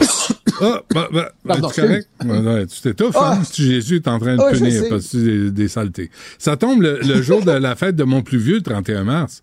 Fait que, on va célébrer Ah oui? pas la résurrection de Jésus et la naissance de mon plus vieux. Écoute, Oui. euh, ouais. Moi, mon plus vieux, c'est le 29 mars, Benoît. Tu- arrête donc. Hey, oui, Alexandre, il va avoir, euh, ben, je sais pas quel âge, là, 30, va avoir je veux quel pas âge? dire son âge. Il va avoir quel âge? Ben, il, il est né en 86. Ça va, ça, 38 ans. Ça vieillit. On vieillit, Oh, Benoît. oh, Essaye pas. vieux, vieux, vieux. OK. euh, Hey, le le- mois prochain, Benoît, j'ai 65 ans le 12 mars. C'est vrai? OK. On va Oui. t'envoyer un fauteuil roulant euh, comme cadeau. Euh, dis donc, le Québec devrait peut-être s'inspirer de la Belgique. Oui, et ça, c'est un gros jugement euh, de la Commission des droits, euh, eu- de- des droits de l'homme européenne. Qu'est-ce qui est arrivé? Puis on en avait parlé rapidement lors de l'ouverture de Cube il y a cinq ans. En Belgique, de, la Wallonie et les Flamands qui avaient décidé l'habitat, la- l'abattage rituel des animaux, c'est terminé, il n'y en aura pas. C'est quoi l'abattage rituel chez dans l'islam ou dans le judaïsme? C'est qu'on égorge l'animal, on l'étourdit pas avant, parce qu'on sait que partout dans le monde, tu es obligé d'étourdir l'animal. Ça veut dire qu'il doit tomber sans connaissance. Après ça, tu peux l'égorger. Et on avait décidé en Wallonie et chez les Flamands en Belgique, on allait dire que malgré la religion, les animaux doivent être étourdis. Eh bien, évidemment, Benoît, 2018, c'est quand même hier, là. Jusqu'à aujourd'hui, ben Ouais. là, ça s'est rendu dans les tribunaux à la Commission européenne des droits de l'homme et qui ont décidé que ces lois-là étaient parfaitement valides parce qu'il faut faire la promotion du bien-être animal tout en étant dans le respect de la religion. Et écoute ça, Benoît, cette phrase-là. Ils ont mis en mesure, le- le gouvernement, qui est justifié dans son principe et qui peut passer pour proportionné au but poursuivi, à savoir la protection du bien-être animal en tant qu'élément de la morale publique. On a introduit la notion de la morale publique. La morale publique, le bien-être des animaux, on les étourdit avant de les égorger. Ben, et là, euh, et ils ont dit, et il n'y a pas de discrimination. Là, Benoît, la seule chose que je sais pas, mais je suis pas un expert en droit international, est-ce qu'il y a un appel possible plus haut? Hey, ça fait déjà cinq ans, six ans qu'ils sont devant les tribunaux. Hum, hum. C'est drôle, ça, hein? La. SPC, SPA, la SPCA, là, on les entend jamais là-dessus. C'est-tu drôle? Non, euh, c'est c'est bizarre. L'abattage ouais. rituel, Pourtant- ça, ça, ça les intéresse pas. Mais si ma mémoire est bonne, on n'a pas au Québec maintenant euh, des droits pour les animaux. Il n'y a pas eu une, une amélioration Bon, au niveau de ce qu'on peut faire. Au... Faut les appliquer. Ah, il y a ça. Ça, je- ça, j'avais pas pensé. Ah, j'avais Ben pas ouais, pensé ça. à ça, Benoît. Une Ah, chance que tu es là pour me Ben, je, ça. je suis là, je suis là pour aider. Euh, En Iran, Oui, en Iran, on sait que Masha Amini, qui est décédée, euh, en, je pense, en 2022, parce qu'elle voulait pas porter son voile convenablement, qu'elle a été tuée en prison. Eh ben là, il y a, y a une dame, Sepidish Arachno, 29 ans, qui vient d'être condamnée à 4 ans moins un mois de prison, vous dire 3 ans et 11 mois. Pourquoi? Parce qu'il y avait une chicane avec une autre femme dans le métro, parce qu'elle était accusée d'avoir retiré euh, son voile à bord de l'autobus. Alors, euh, le procès a eu lieu, tout a eu lieu, et finalement, c'est décidé. Euh, Trois ans, onze mois de prison pour avoir enlevé son voile dans un autobus en Iran. incroyable. C'est Euh, souhaitons que- qu'elle ne soit pas violée, agressée, torturée pour euh, ces raisons-là. Mais en Iran, Ouais. et encore une fois, le silence des féministes au Québec, il est tonitruant. C'est assez particulier. Euh, Nicaragua, il y a des euh, pédophiles qui sont pas heureux, là. Ben, les scouts, fini out les scouts. Qu'est-ce qui est arrivé? C'est que le gouvernement de Daniel Ortega dit, ben écoutez, il y a des, organisations de scouts qui ont été un petit peu créées par euh, l'Église catholique. Donc maintenant, les scouts, je vous le dis, c'est déclaré illégal. Donc, si vous avez euh, euh, les scouts, vous êtes invités à aller au Nicaragua, n'y allez mm-hmm. pas. Vous êtes mm-hmm. maintenant illégaux. Et on a décidé, parce que les, la présentation des états financiers des, des scouts était irrégulière. Hey, c'est des organismes communautaires, c'est des scouts. J'aimerais bien voir les états financiers de tous les groupes de scouts au Canada, Benoît. Ça, écoute, c'est sûr que ça répond pas aux normes du Nicaragua. Et on sait que le Nicaragua est en guerre contre l'Église catholique. On a sorti des évêques de prison pour les retourner à Rome, des prêtres. Ça va très mal de ce côté-là. Mais là, on est rendu à s'attaquer à des organisations de scouts. Ouais, mais t'as vu, c'est souvent un repère de pédophiles. Là. Les scouts, je suis désolé. Aussi. Mais il y, en a eu des cas, tu sais, ça tombe pas du ciel. Oui, y en a eu. avant qu'on se quitte, Alain, euh, un mot sur euh, la sottise commise par un cardinal qui a disparu pendant quoi, 48 heures? Oui, 48 heures. C'est le cardinal du Panama, José Luis Lacunza. Qu'est-ce qu'il a fait, lui? On ne sait pas. Ce qui est arrivé, il y avait une messe à dire, il a disparu, on trouve son portefeuille sur son bureau, tout le monde s'énerve, on appelle la police, on le cherche pendant 48 heures et on le retrouve 48 heures plus tard. Il est dans un automobile et il a l'air sonné. Alors là, il, se passe rien. Ça, on parle du 1er février, là. Ça vient juste d'arriver. Alors, la seule chose qu'on sait, il a écrit au pape en disant, ben, je peux-tu m'en aller? J'ai fait une sottise. J'ai fait à l'âge de 80 ans, parce qu'il va avoir 80 ans ce mois-ci, le 24 février. J'ai fait quelque chose que j'aurais dû faire normalement à 15 ans. Je ne sais pas c'est quoi la sottise. Et le pape a immédiatement accepté sa démission. Je sais oh, pas, toi, il faudrait que tu demandes aussi à Richard, qu'est-ce que vous avez fait à 15 ans que vous ne referez pas ou qu'il faudrait faire avant 80 Non, moi, c'est bien je plus, sais pas. C'est bien plus ce que j'ai pas fait à 15 ans que je referais, que je ferais aujourd'hui. C'est bien plus ça parce que j'étais trop niaiseux. Mais pauvre monsieur, de 80 ans. Tu sais, entre adultes qu'on s'entend, là, tu sais, je ne dis pas s'il est parti avec un petit gars, c'est une autre affaire.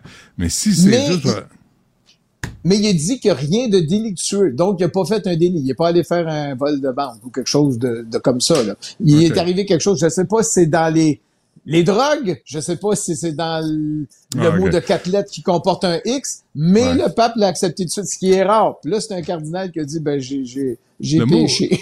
le mot de quatre lettres euh, qui a un X, c'est taxe? Euh, aussi, aussi. Aussi, parfait. Mais il, y en a un qui commence par S. Ah oui, OK, c'est bon. Merci Alain, on se reparle la semaine prochaine. Bonne journée, Benoît. Salut. Du Trisac. Des propos cohérents. Des opinions différentes. Vous écoutez Du Trisac. Il y a eu un bilan, euh, il y a eu un forum plutôt en octobre 2023. Euh, C'était le forum sur la violence armée à Montréal. Euh, puis euh, on disait que c'était la violence armée est en diminution dans son ensemble à Montréal. Sauf que c'est en augmentation auprès des jeunes. Avec nous, Roselyne Mavungo, qui est directrice du Centre de prévention de la radicalisation menant à la violence. Madame Mavungo, bonjour. Bonjour. Bonjour, merci d'être avec nous. D'abord, parlez-nous de la, ligne renfort. Là. il y a eu, il y a eu un financement euh, pour, euh, pour deux ans. Vous en êtes à vos six premiers mois. À quoi ressemble votre bilan? Alors, euh, le bilan est très intéressant.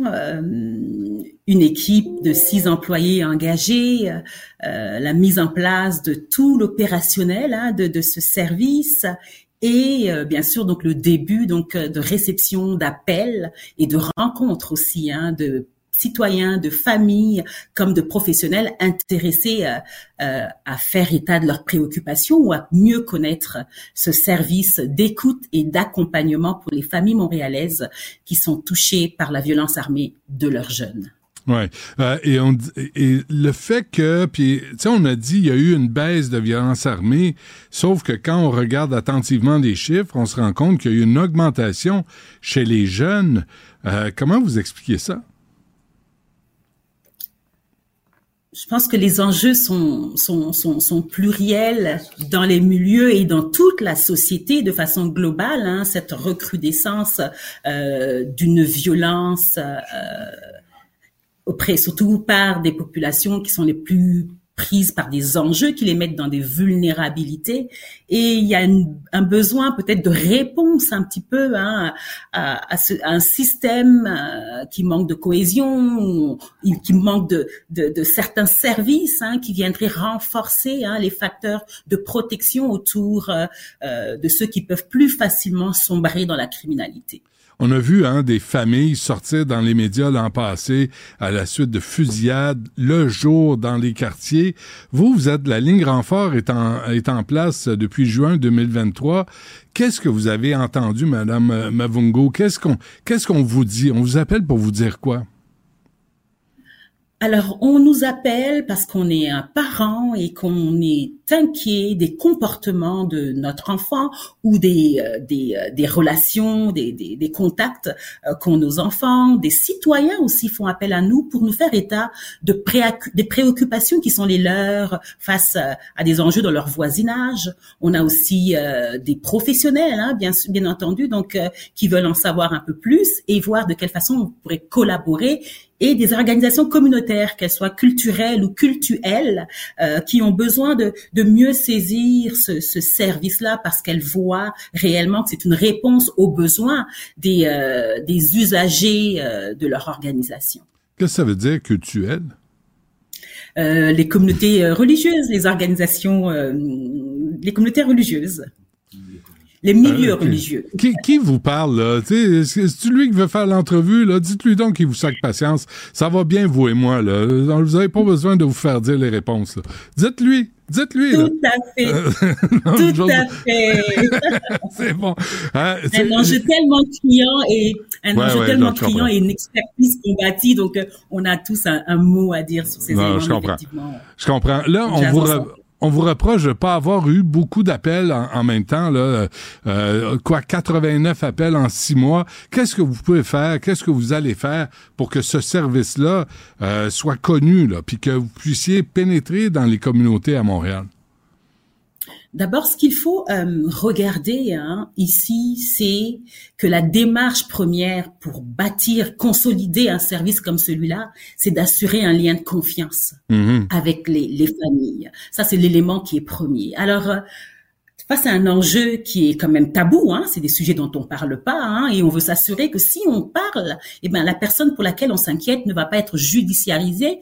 Il est question de s'approcher avec un peu plus de douceur, de comprendre qui est de l'autre côté de la ligne et de peut-être de vouloir les voir en action avant de se mettre à appeler. C'est pour ça que les chiffres dont on fait état aujourd'hui, on parle de 89 appels auxquels la ligne a répondu. Ça ne correspond pas au nombre d'appels reçus auxquels on n'a pas répondu parce que les gens étaient au bout de la ligne et n'ont pas parlé, qui est au-delà d'une centaine. Hein. Donc, il faut faire cette distinction-là. Hein. Donc, euh, il est question vraiment de bâtir cette relation de confiance euh, auprès des appelants. Et on a mené une campagne intéressante qui a généré beaucoup de trafic, euh, aussi bien dans les médias sociaux euh, que des affichages euh, dans, dans des lieux de passage. Et il faut maintenant aller vraiment dans une relation plus de proximité pour rejoindre directement euh, les personnes les plus touchées. Alors, qu'est-ce qu'on met en place pour répondre à votre question? Écoutez, ben, c'est des actions de mobilisation, euh, des ateliers euh, euh, de sensibilisation pour informer les familles, les parents sur quels sont les facteurs de vulnérabilité, quels sont les facteurs de protection, c'est quoi l'univers de gang de rue? Euh, c'est ces éléments-là que les, les, parents ont envie, ont envie mm. de comprendre pour être eux aussi des acteurs de prévention et qu'on soit vraiment Montréal dans une dynamique de responsabilité partagée. Ouais, la prévention c'est essentiel. Hein? On veut on veut éviter que les jeunes se joignent aux gangs de rue, mais une fois que c'est fait, j'imagine euh, qu'il y a des gens qui vous appellent qui ont peur, euh, qui ont peur de s'impliquer, qui ont peur des euh, des des, des, suites à cet appel-là. comment vous pouvez faire pour les rassurer? On a bâti tout un temps de ressources Et euh, ces ressources-là, donc, nous servent, donc quand on nous appelle, nous servent à pouvoir hein, finalement euh, euh, présenter un peu hein, des, différents services qui peuvent être offerts aux parents pour les accompagner. En plus de l'accompagnement de la ligne renfort, donc ils peuvent les accompagner à trouver des solutions, à répondre à leurs besoins. Et c'est ce que nous faisons au quotidien. Je vous entends là euh, dans votre voix, j'entends, tu sais, vous parlez de douceur, de compréhension, mais en même temps, c'est un sujet qui est violent. Les gangs de rue, c'est violent. Euh, ils commettent des crimes, euh, ils prostituent des, des jeunes femmes, des jeunes filles. C'est c'est pas non plus apprendre avec des gants blancs. À un moment donné, il faut savoir tracer la ligne. Tout à fait, tout à fait. Euh, la mission euh, des uns et des autres hein, pour résoudre cet enjeu de, de, sécurité urbaine, eh ben, elle est distincte pour euh, le CPRMV, pour la ligne renfort. Donc, euh, on parle ici d'être vraiment dans la prévention, dans outiller les familles, euh, parler des pratiques aidantes pour que eux soient en lien avec leurs jeunes et amènent des résultats qui vont s'assurer que on a de moins en moins de jeunes qui choisissent l'alternative de la violence armée. Hmm. Euh, il y a aussi cette information qui est sortie. Là, on parlait du nombre d'agressions lors du forum dans les écoles qui affiche une hausse fulgurante. Il y a un problème de violence dans les écoles. Est-ce que vous êtes en mesure d'aider? Est-ce que vous avez des services pour aider? Nous sommes euh, actuellement en discussion hein, avec euh, le gouvernement du Québec pour une extension justement de la ligne renfort, premièrement dans tout le Québec, mais aussi de façon ciblée dans les milieux scolaires. Et c'est quoi la réponse? Oh, ça s'en vient. Nous avons déjà la vision. On parle de provision. Donc, des actions vont euh, bientôt donc euh, pouvoir être probantes Très bien. Écoutez, ça fait six mois, on va vous donner une chance de vous installer, euh, d'intervenir, d'être connu, puis de voir s'il y a des résultats obtenus. On a quand même, la ville a, investi quand même 800 000 dollars pour deux ans. Donc, euh, c'est sûr qu'à un moment donné, Mme Muvungu, on va vous demander des résultats concrets. Est-ce que c'est possible de donner des résultats concrets quand on travaille dans la prévention? Quand on travaille dans la prévention, ce qu'on doit regarder, surtout dans, ben, dans la prévention d'enjeux comme cela, ce ne sont pas les chiffres des appels, c'est tout le travail de fondement qui se fait d'un accompagnement, encore des choses qui ne peuvent pas être publiées, hein, donc d'un accompagnement qui se fait réellement euh, avec les familles, avec les communautés. Ce sont ces éléments-là qu'il faut vraiment mettre en avant. Et avec la ligne renfort, on n'aura pas d'excuses au rendez-vous, on amènera des résultats parce que on connaît la façon de faire pour être de meilleurs acteurs de prévention auprès de nos communautés. OK, je finis avec une, question niaiseuse à Mme Mvungu. C'est quoi le numéro de la ligne renfort? 514-653-6363. Bon, ben c'est dit. Parfait. C'était pas si niaiseux que ça. Finalement, je, me, je me, console. euh, Roselyne Mavongo, directrice du Centre de prévention de la radicalisation menant à la violence. Lâchez pas, euh, c'est important de, de, faire de la prévention. Dites bonjour à votre souffleur aussi, là. Tu sais, euh, j'espère que tout le monde va bien.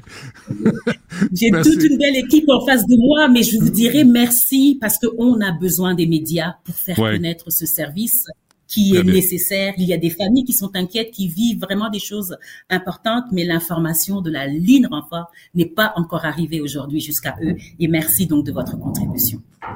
Parfait, on travaille ensemble. Un gros merci. À la prochaine. Lâchez pas.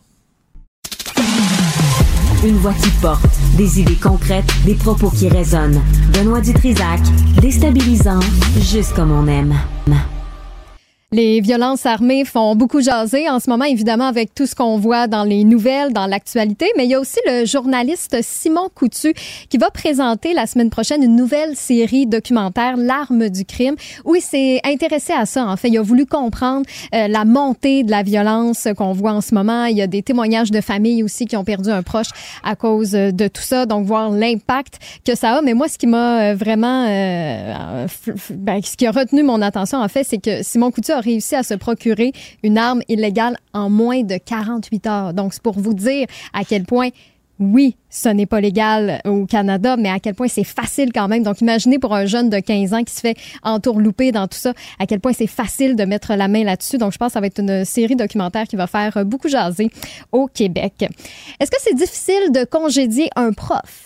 Il semble que oui. Hein. Quand on lit la presse ce matin, on voit que euh, quand un enseignant l'échappe une fois, ça peut être deux fois, ça peut aller jusqu'à trois fois. C'est difficile, c'est compliqué même de le congédier. Et comment ça se fait qu'ensuite de ça, un enseignant qui l'échappe peut être transféré d'école en école sans avoir nécessairement de conséquences. Ben, Benoît va en parler avec Caroline Dupré, qui est PDG de la Fédération des centres de services scolaires du Québec dans une quinzaine de minutes. Donc, une entrevue à ne pas manquer qui s'en vient euh, dans l'épisode de Benoît. Vous avez plein de façons, évidemment, de nous écouter en direct, que ce soit au cube.ca, sur l'application de Cube ou encore via la chaîne télé qui est débrouillée pour tous les abonnés de Vidéotron jusqu'au 11 avril. Et il y a Gaëtan, justement, qui a pris le temps de nous écrire pour dire « Je considère Cube Télé comme très addictive.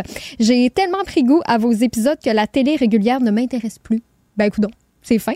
Merci d'avoir pris le temps de nous écrire, Gaëtan. J'espère que vous aussi, vous ferez euh, le test si euh, jamais vous l'avez, euh, vous n'avez pas encore essayé la, chaîne. Est-ce que c'est Gaëtan Barrette, le Snowro? OK, c'est correct. Mais on l'apprécie. T'aurais aimé ça qui te lance des fleurs? Je trouvais ça drôle. non, c'est Gaëtan Gladu. En fait, pour être plus précise. Ben oui, merci, d'être à l'écoute. Oui, puis mm.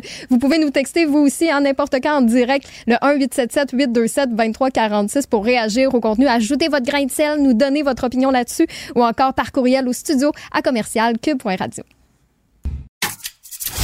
Partagez vos observations avec Benoît Dutrisac par courriel. Dutrisac à commercialcube.radio. Antoine Robitaille est animateur de Là-haut sur la colline. Euh, bonjour, M. Robitaille. Bonjour, M. Dutrisac. Ouais, j'ai vu un bout avec euh, M. Beauchemin hier, hein. mais je l'imaginais. Écoute, c'est niaiseux, je savais pas de quoi il avait de l'air. Mais c'est un, monsieur, euh, il a comme il a l'air d'un homme d'affaires. Mais c'est pas l'image que j'avais. Ben, il se présentait bien, un beau bonhomme. Ben oui. Ben oui. Ben oui. OK, parfait. Il était intéressant aussi. Ça fait un an qu'on discute d'intelligence artificielle, lui et moi.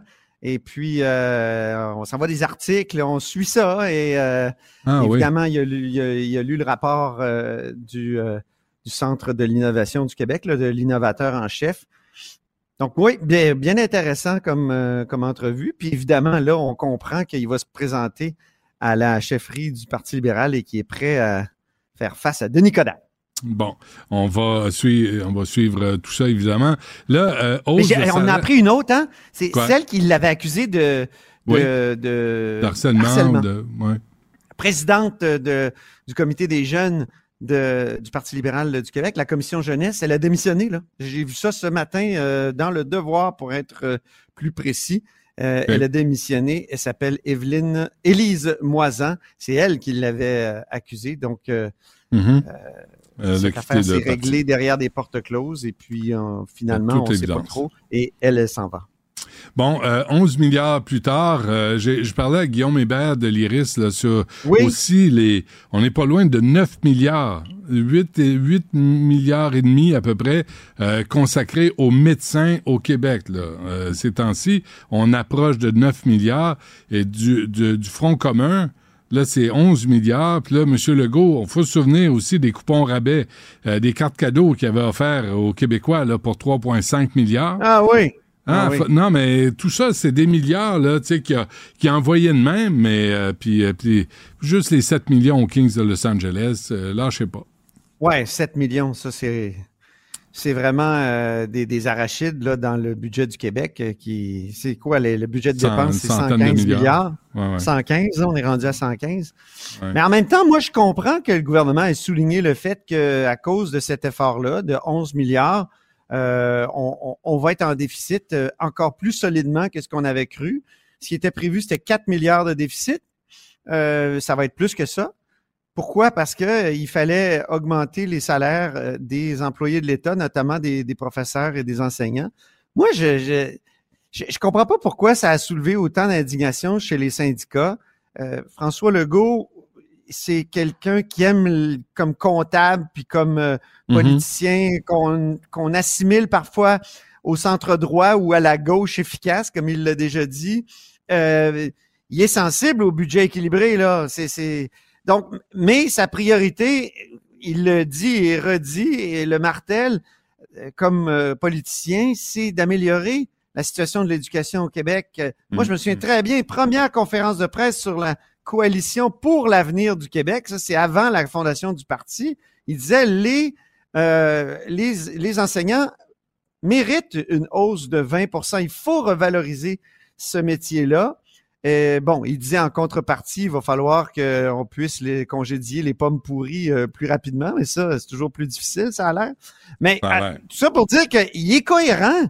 Et entre deux, deux phénomènes ou deux, deux choix ou deux priorités, ben, il a choisi sa priorité des priorités. Alors, entre le budget équilibré puis l'autre, et, c'est ça qu'il voulait dire hier. En tout cas, moi, c'est comme ça que je l'ai reçu. C'était pas une façon de culpabiliser les, les enseignants. De toute façon, euh, à 109 000, là, il y en a beaucoup qui vont payer 50% d'impôts presque. Ben oui. Non, mais au lieu de dire, euh, euh, au lieu de prendre ça à l'envers, les syndicats sortir et dire, savez-vous quoi, vous allez en avoir pour votre argent. Parce qu'on est content des augmentations, on est content des efforts que les contribuables québécois font, puis on vous garantit que de notre côté, on va garder notre la part du marché. Puis on va travailler fort pour nos enfants, puis on va travailler fort pour la société québécoise. Non, jamais ça.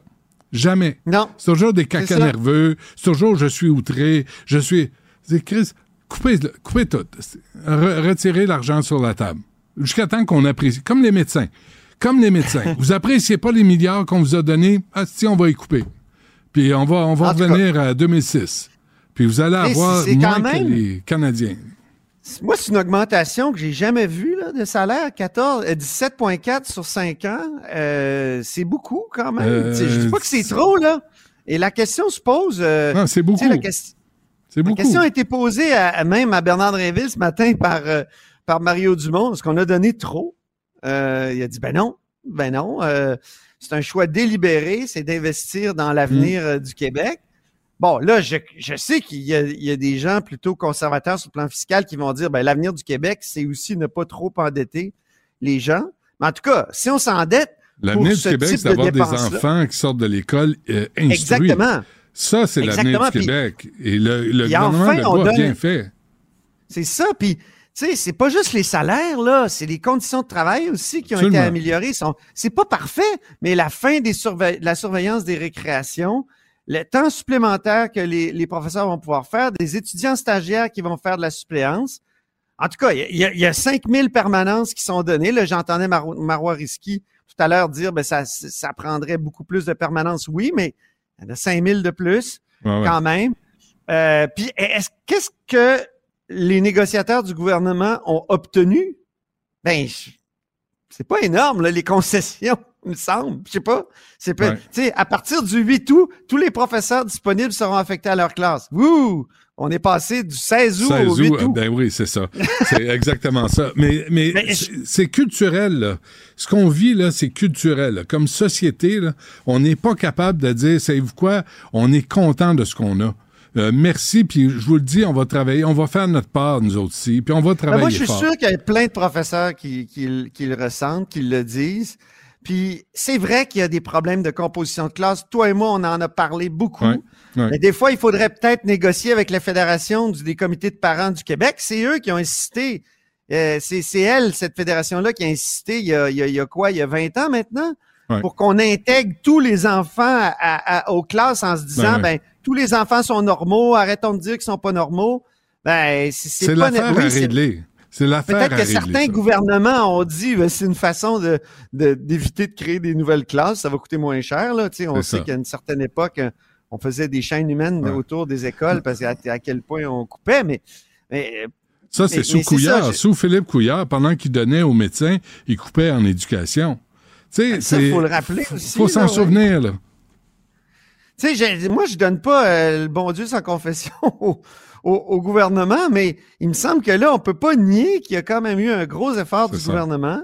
la composition de la classe, ça reste un problème, mais en même temps, c'est-tu la convention, dans la convention collective qu'on règle ce problème-là en particulier? Est-ce que ça prendrait pas? J'entendais Mme Scalabrini tout à l'heure dire ça prendrait un, ça prend un effort national. Ben oui, c'est ça. pas uniquement dans les conventions collectives. Ça dépasse ça. Ça prendrait des gens comme toi puis moi, Benoît, quand, tu sais, euh, qu'on aide dans les écoles, qu'on aide, je sais pas, ça, du bénévole, je sais pas, tu sais, que, euh, un mouvement. Puis euh, quand je regarde les. Ouais, faire de la discipline, et Caline, mon oncle, mon oncle Benoît, hein? Mon oncle Benoît, les, je te dis que ça, ça serait poli dans la classe, hein? Comment tu ferais ça? non, mais, mais, tu fais ça pour le, encore une fois, pour le bien commun, pour la majorité. Et ceux qui ont des problèmes de comportement ou d'apprentissage, tu les prends à part. Là, tu leur dis, là, c'est le dernier avertissement. Avec moi, il n'y aura pas de niaiserie. Tu es averti là. Après, tu es dehors. Puis après, tes parents viennent te chercher. Puis après, tes parents vont te faire l'école à la maison. Ou, ben, il faut euh, que tu t'ajustes. Non, non. Moi, je pense qu'il faut que tu t'ajustes. C'est pas juste dehors, c'est ton cellulaire, tu nous le donnes. C'est ça. Il n'y a, pas de cellulaire. C'est ça. Parce que la vie aujourd'hui, c'est aussi la vie numérique. Si tu, l'extraire de la vie numérique, l'élève tannant, là, ça va peut-être le faire encore plus réfléchir que si justement tu l'envoies à temps plein dans sa vie numérique en le sortant de l'école. Moi, je, maintiens ça. Mais les élèves qui ont des vrais problèmes, là, tu sais, qui ont des problèmes à la maison, là, qui ont des, tu sais, les parents divorcent, ça, ça a un impact sur les enfants. Faut arrêter de penser que ben ça n'a pas d'impact. C'est grave ce qu'un enfant vit lors d'un divorce. Quand il y a de la violence à la maison, tous ces éléments-là, là, quand les, les, les, enfants partent avec des, des, des, des, des moins dans leur euh, bulletin, les autres ont besoin d'aide, eux autres ont besoin d'attention, pas les petits maudits monstres les petits monstres, on va les retourner chez eux, puis ils vont apprendre à vivre, puis c'est facile à voir la différence. Parce peut-être que tu deviens aussi un petit monstre quand tu as des problèmes à la maison. C'est pas nécessairement à couper au couteau ou à Mais il y a des parents... nécessairement deux groupes totalement différents. Mais il y a des parents, il y a des parents qui d'emblée blâment le prof. Tu sais, puis, tous les parents sont confrontés à ça. Mon l'enfant revient à la maison, là, tu dis, attends une minute, là, t'es-tu bien comporté? As-tu cherché la prof? Là, là, tu Là, il y en a des profs qui sont détestables. Madame Chantal, là. On l'a-tu, Jean-Philippe? Envoie donc un coup de Madame Chantal. Ah, Madame Chantal. Écrase! Ton comportement m'énerve! Ouais, ça, c'était trop. C'est toi aussi! Ouais, c'est quoi, Madame Chantal? Ouais, mais elle est en congé de maladie. On va en parler tantôt. Et con ah congé de maladie qu'on paye nous tous, là. Elle est en congé de maladie. C'est ici qu'on a fait jouer cet enregistrement-là. Madame Chantal, là, n'est pas, est pas suspendue, elle n'est pas congédiée. Peux-tu croire ça? Puis est-ce que Mme Scalabrini ou Mme Mélanie Hubert la protège? Ça, c'est... je sais que c'est leur, leur, boulot, là. Ben c'est leur devoir, même selon la loi. Hmm? Non, non. Ils sont, sont là pour défendre des profs compétents. Mais mm. des affaires de même, là, on n'en veut plus. On veut pas l'inverse non plus des enfants qui gueulent après les profs. Non. On veut que les gens apprennent à vivre. ça se peut-tu?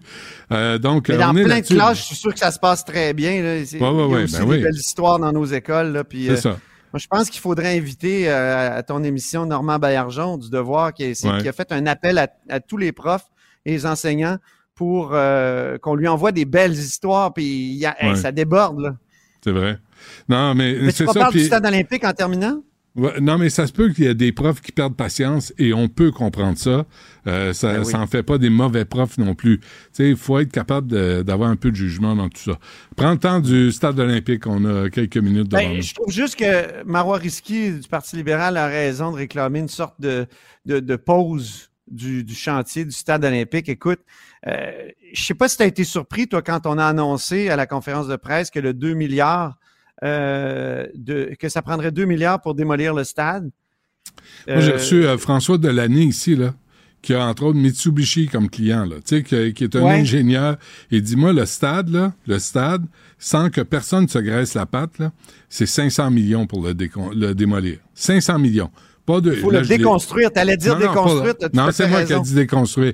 Mais, mais il faut le déconstruire par étapes. Mais tu as, raison, parce que si on le fait imploser comme on a fait dans comme on ben fait euh, régulièrement aux États-Unis, ça devient des catapultes. Ben oui, c'est ça. Parce que c'est du béton précontraint avec des câbles sous tension dans le béton. Et ça, c'est unique, ça. Et c'est pour ah ça que ça coûte dit, il dit on recycle. Mais 2 milliards, c'est un peu trop. On recycle 500 millions, il dit, je recycle. La toile est partie, puis je recycle le stade. Là. On recycle tout. Là. Puis là, tu dis, il y a personne. Puis il a demandé à rencontrer euh, la ministre Prou. Puis il l'a pas rencontré. Il a demandé à rencontrer des gens. Puis t'écouteras l'entrevue. Là. Moi, je, il n'y a pas eu de suivi à cette entrevue-là. Ben, je, bon. je comprends pas pourquoi. Parce que cet homme-là est crédible, puis on l'écoute pas, puis on lui donne pas la place qu'il mérite dans l'actualité présentement. Donc, donc c'est un puissant fond aussi, le, le, stade. Là. Une fois qu'on va avoir réglé l'histoire du toit, ben, il va falloir investir euh, encore des, des centaines de millions là, sur euh, l'acoustique, les bancs, tout ça. Écoute, c'est-tu vraiment? Moi, je pense que ça prendrait vraiment une étude parce que le 2 milliards en question, et c'est la découverte du bureau d'enquête, c'est pas une étude, c'est une mise à jour d'une vieille étude sur la démolition. Ouais. Et, et j'entendais Risky tout à l'heure dire euh, Moi, je suis grandi dans ce coin-là, c'était émotif, le stade. C'est vrai que c'est beau, le stade. J'ai vu toutes sortes de choses passer quand, quand l'annonce a été faite par la ministre Caroline Proux euh, et euh, comment il s'appelle? Voyons, j'ai un blanc de mémoire. Michel Labrec. Michel, Michel Vélo Labrec. Ouais. Et, et, et tu sais, tout le monde disait, ben, ben, pas tout le monde, mais plein de gens sur, euh, sur Twitter disaient, c'est magnifique le stade, est-ce qu'on va démolir euh, une œuvre d'art architecturale? Mais est-ce que ça vaut, oui, c'est beau, mais est-ce que ça vaut 1 à 2 milliards par génération? Ben, est-ce qu'on peut le rentabiliser? non, mais on l'a, là. On va-tu le démolir? Est-ce qu'on peut le rentabiliser? Est-ce qu'on peut avoir quelque chose au Québec ça qui prend une marche? équipe pour le... Non, mais est-ce est qu'on peut avoir un projet qui marche? Il y a plein de choses qui marchent au Québec. Là, arrête, arrête, là, là t'exagères. Ben, ben non, mais vous autres, à Québec, vous avez de la misère à mettre des tramways sur les routes, ça cramouille. C'est ben compliqué. c'est, non, mais tout est, compliqué. C'est du gouvernement qui a, qui a, qui a, qui a bretté, là. C'est, pas de la faute euh, euh, ben, aux, aux, gens qui construisent les choses, là. Mais il y a plein de choses qui marchent au Québec, là. Faut pas, Comme quoi? Faut pas exagérer. Comme quoi? Plus, fait combien de temps t'es pas venu à Montréal? Tu vois une affaire qui marche pas? Viens à Montréal. Ben, il y a des distributeurs de cônes orange qui fonctionnent. C'est vrai. Ça fonctionne très, très bien. C'est vrai. ah oui, il n'y a pas pénurie de cônes orange. Ça, c'est vrai. On aurait dû ah. investir là-dedans il y a 20 ans. J'y ai pas pensé. Je suis désolé. Bon. C'est tout euh, ben, pour aujourd'hui? Oui, c'est tout. C'est tout. Je me tais. Puis, euh, tu sais, je. Ouais, On se parle demain. Merci. Hein? À demain. Partagez vos observations avec Benoît Dutrisac par courriel. Dutrisac à commercialcube.radio.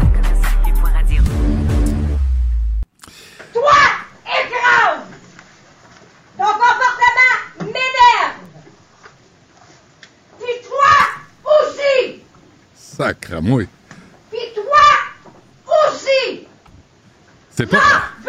Ah, Jean-Philippe, OK, c'est Hey, prends tes pilules aux 4 heures, mon ami. Tu sais, euh, Madame Chantal, ça, qui était à Saint-Marthe-sur-le-Lac, euh, euh, on avait sorti ça en avril 2023, l'année passée. Là, on apprend que il n'y a pas d'accusation, il n'y a pas rien à bardasser des enfants, mais là, elle est en congé de maladie. Pas, euh, pas de trouble. Puis aujourd'hui, dans la presse, allez voir ça, là, parfois suspendu, rarement congédié. Au moins un centre de service scolaire sur cinq au Québec n'a congédié, pardon. Elle, me stresse, euh, Mme Chantal. Aucun enseignant dans les cinq dernières années, selon la presse. Avec nous, Caroline Dupré, Fédération des centres des services euh, scolaires du Québec. Mme Dupré, bonjour.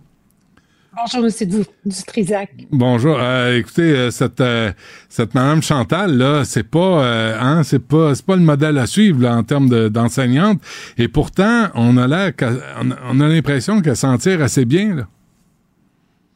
Ben, je vous dirais que le projet de loi 47 qui a été déposé par le ministre Dreyville vient faire état de ces situations malheureuses là qui se présentent dans notre réseau scolaire où euh, la gradation des sanctions, ça nous demande tellement d'étapes avant d'en arriver à pouvoir congédier un membre du personnel.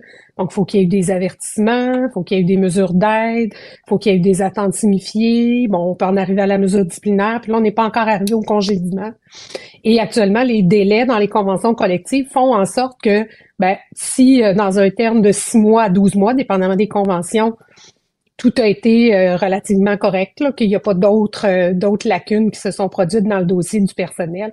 Hmm. Mais ça s'efface et on recommence à zéro. Wow.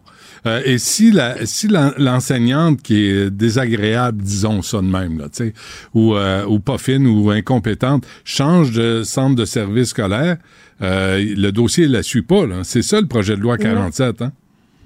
Absolument. Actuellement, il n'y a pas d'informations qui peuvent être transmises d'un employeur à l'autre.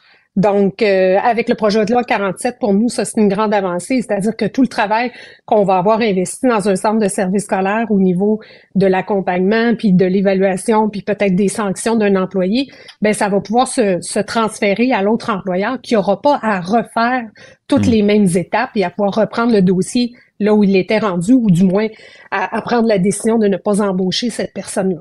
Oui, Madame Dupré, est-ce que vous êtes étonné, vous, de voir la, FAE, la Fédération autonome de l'enseignement, dire ben les gens ont le droit de se reprendre puis euh, d'être contre le projet de loi 47? C'est quand même aberrant là, de, laisser aller une prof qui a peut-être besoin d'aide, qui a peut-être besoin d'encadrement ou qui a besoin peut-être d'être suspendu ou d'être congédié, de se faufiler comme ça dans les services, euh, les centres de services scolaires? Absolument. Je pense que quand on est parent ou grand-parent, ou en tout cas proche d'enfants dans, notre entourage, jamais on souhaite qu'une situation comme celle-là se produise pour, pour nos enfants, pour l'ensemble des enfants du Québec. Alors, évidemment que nous, à la Fédération, on accueille d'un très bon œil le projet de loi 47, notamment pour pouvoir partager ces informations et euh, pour pouvoir faire en sorte que les dossiers ne s'effacent pas, mais que ça reste au dossier, puis qu'on peut continuer la gradation des sanctions, ou en tout cas prendre une décision éclairée quand mm. on décide d'embaucher un, membre du personnel. Je vais, je vais lire un, euh, restez avec moi, allez-vous-en pas là, Madame Dupré là, parce que je vais lire un paragraphe euh, de la presse aujourd'hui dans l'article. On écrit propos et comportements inappropriés en classe, manque de jugement, altercation avec un élève, vol de temps, harcèlement psychologique envers des élèves, allégation de représailles envers un élève, allégation de facultés affaiblies au travail font partie des multiples raisons citées par les centres de services scolaires pour suspendre ou congédier des enseignants. La liste est longue. Euh, vous avez l'embarras du choix hein, quand ça va pas bien?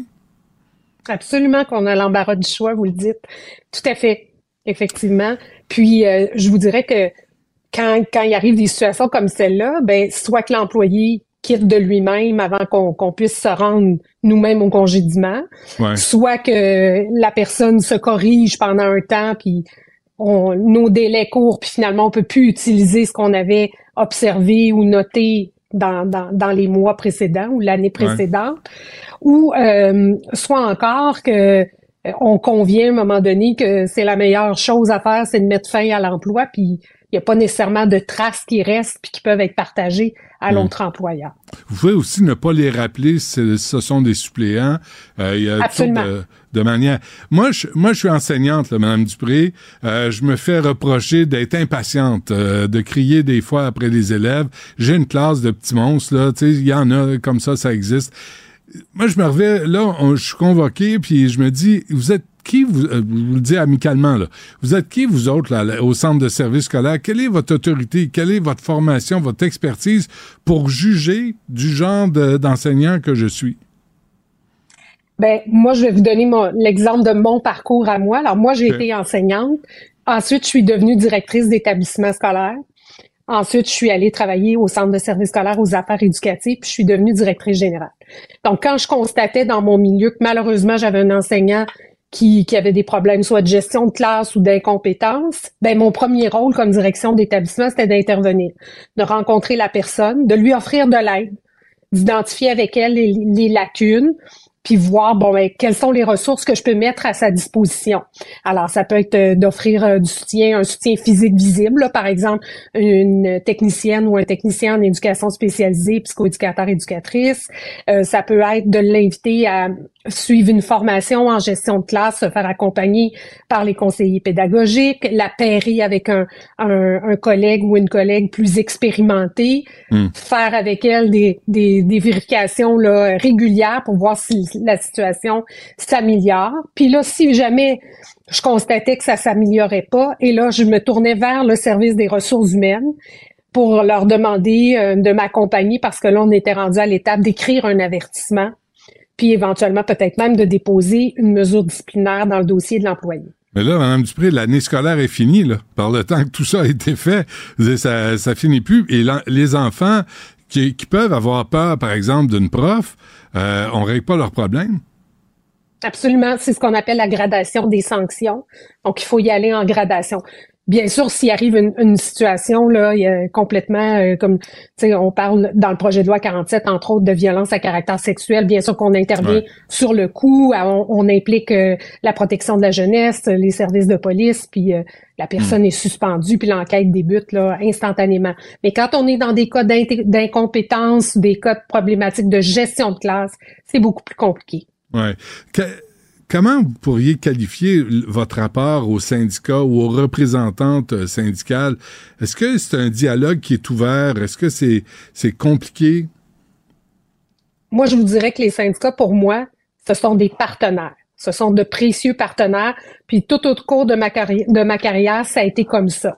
Mhm. Même quand j'étais dans mon centre de service scolaire, euh, on était capable de s'asseoir puis discuter de certains cas qui étaient un petit peu plus litigieux, mais eux comme nous, sont pris avec ces règles-là qui sont prescrites dans la Convention collective nationale ou parfois dans l'entente locale.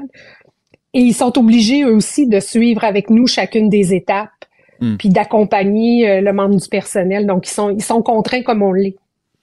En tant que directrice d'école ou, euh, euh, ou présidente au centre de service scolaire, est-ce que vous avez déjà eu à faire un appel à une autre école ou à un autre centre de service pour dire Hey, t'aurais pu me le dire que c'était un psychopathe, t'aurais pu me le dire que c'est une folle furieuse, t'aurais pu me le dire que c'est une paresseuse puis elle veut pas venir travailler. Avez-vous déjà eu ce genre d'appel-là à faire? Non, euh, non, parce qu'on n'était pas en droit de le faire, mais je vous dirais que moi, dans le. Avez-vous déjà eu le goût de le faire?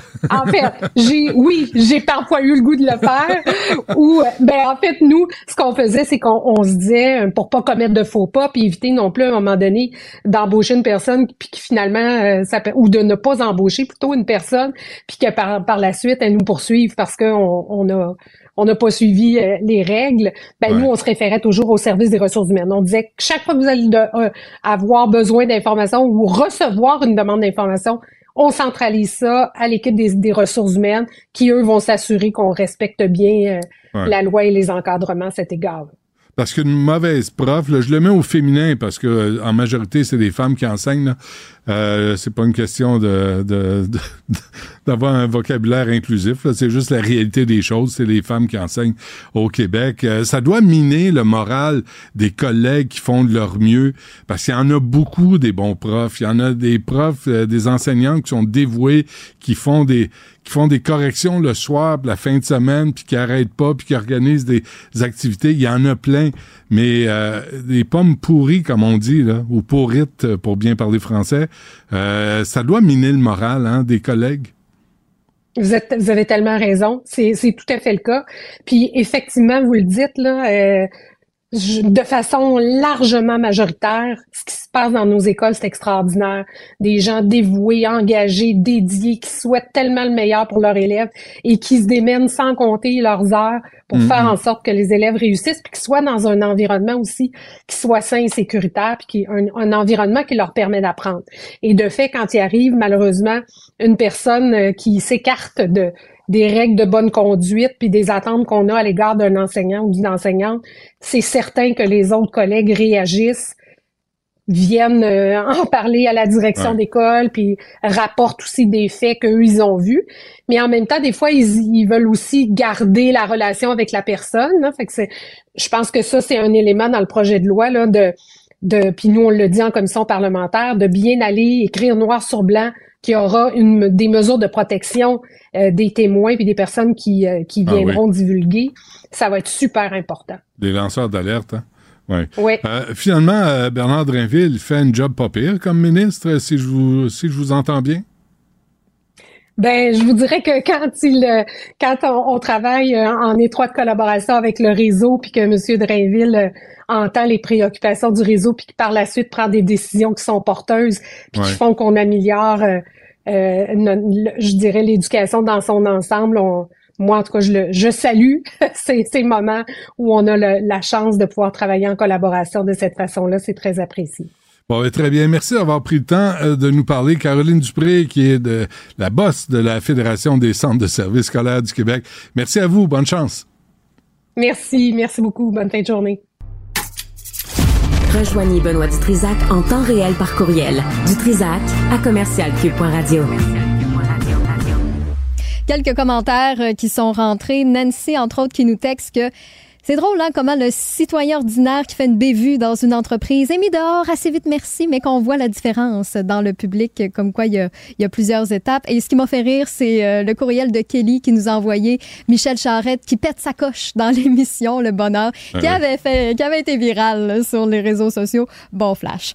Mais euh, parlant d'éducation, moi je vais complètement ailleurs parce qu'il y a un article que j'ai lu ce matin que je trouvais quand même intéressant, c'est qu'aux États-Unis en ce moment il y a plus d'un million d'élèves qui sont inscrits dans des micro-écoles.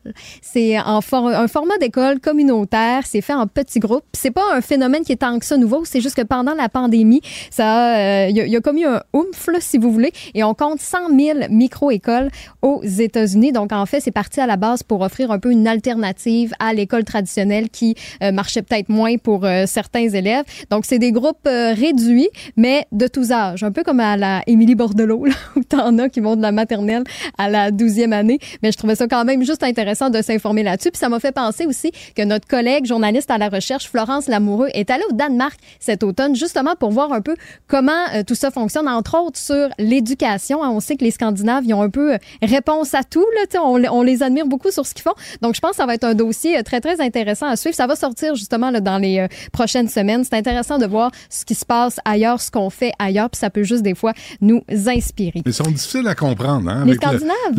Il y a une barre dedans. Là. Moi, j'ai bien de la misère à j'aime Comment le prononcer? Oui, j'ai bien des- j'aime beaucoup la culture scandinave, mais j'ai de la misère à les comprendre. Peut-être que Florence va nous faire un lexique Oh là, oui, oui, oui, oui, peut-être. euh, ouais. certains mots comme ça. hein. J'aimerais bien ça, oui. Juste pour mieux s'adapter euh, Ouais, à leur euh, réalité.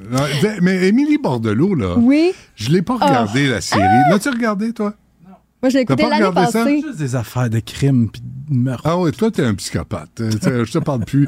Si, je- si on parle pas de sang, je- t'es pas, ça t'intéresse pas.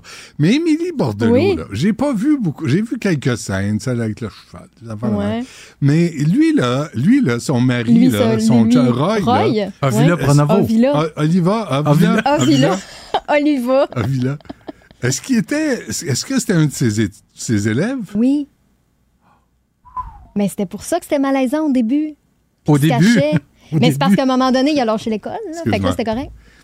Toi, là, as-tu eu des, des, des enseignantes que vraiment, là, te faisaient tourner la tête? J'espère qu'elle va écouter Joanne Vézina, Ah oui? Mhm. Raconte. secondaire 4. Non, mais Prof de quoi? euh, c'était euh, c'était FPS? ou- Hein? Ça se dévoile. Oh, Oh, c'est non, pas long. hein. Ah non, Brigitte Charrette. Ah. Brigitte Mon Dieu, la liste Ah, est longue, Ah, ouais, non, mais non, mais moi, j'ai trouvé, j'ai trouvé jolie. Moi, j'étais, quoi, kid 14, 15 ans. Ah ouais, là, c'est- Dans la fleur de l'âge. C'est fou, hein? Oh ouais, mais Ah tu sais, oui. c'est- l'interdit, c'est inaccessible. Je C'est trouvais ça le l'éveil. fun. Maxime, Maxime, porte attention. Maxime, C'était les Maxime. seuls cours qui écoutaient et qui étaient de même, tu sais.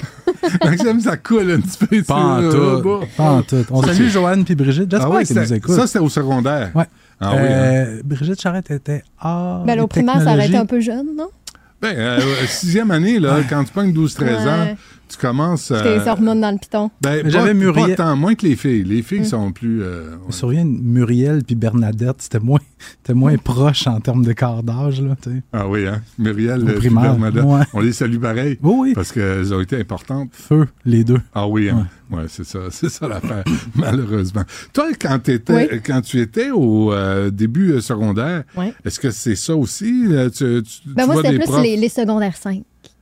Ah, les gars, les Ouais. autres étudiants. Et on avait un surveillant de case Ouais. pour euh, les secondaires 1, 2, Ouais. qui était en secondaire 5. Puis là, c'était notre euh, demi-dû. Ah oui, hein? ça devient des, des fantasmes. Il y a, mais, mais Émilie Bordelot, elle pourrait Ouais. se faire arrêter aujourd'hui. Ben, Ça- non, mais elle est en prison, là. mais c'était plus son étudiant. Ben, je comprends. Il a tout enseigné. Non, euh, il n'y a pas eu un cas d'une femme comme ça qui vient. En fin de semaine, Oui. il y avait une nouvelle. oui, oui, oui. Le, euh, gars, le- le gars a 13 ans, puis elle, elle lui a fait des coins-coins. Oui, puis elle est accusée de production, je pense, de pornographie euh, juvénile. C'est-à-dire, elle le prend en photo. Faut pas faire ça. Non! Faut pas faire Non. ça. Puis, mais est-ce qu'elle a été suspendue ou congédiée? je le sais pas. Ben, euh, probablement. probablement. Que, je voulais commencer ma chronique, moi, en criant après. Là. Je l'ai dit l'autre bord. Il trouvait que c'est une bonne idée. Ouais, en criant après, en disant il peut rien m'arriver. Ben, tu pourras le faire parce que ton thème n'est pas encore passé. Pourquoi, pourquoi tu veux me crier après? Ben, Madame Chantal, il n'y a rien qui y arrive. Je me suis dit, si ah ça arrive à Madame Chantal, ça m'arrivera rien, moi non plus. Non, mais t'es pas avec des élèves de 11 ans, là.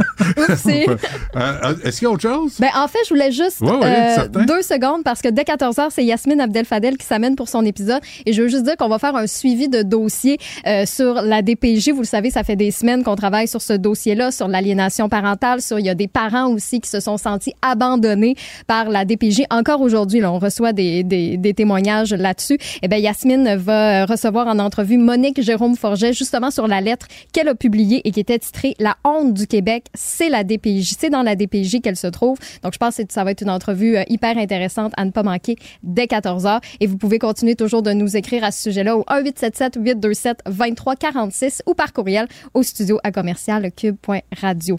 Voilà, j'ai terminé. Merci Stéphanie. Merci. Euh, on se revoit demain. Sans faute, parce qu'on est juste mardi demain. La tragédie qui ébranle le Québec au grand complet.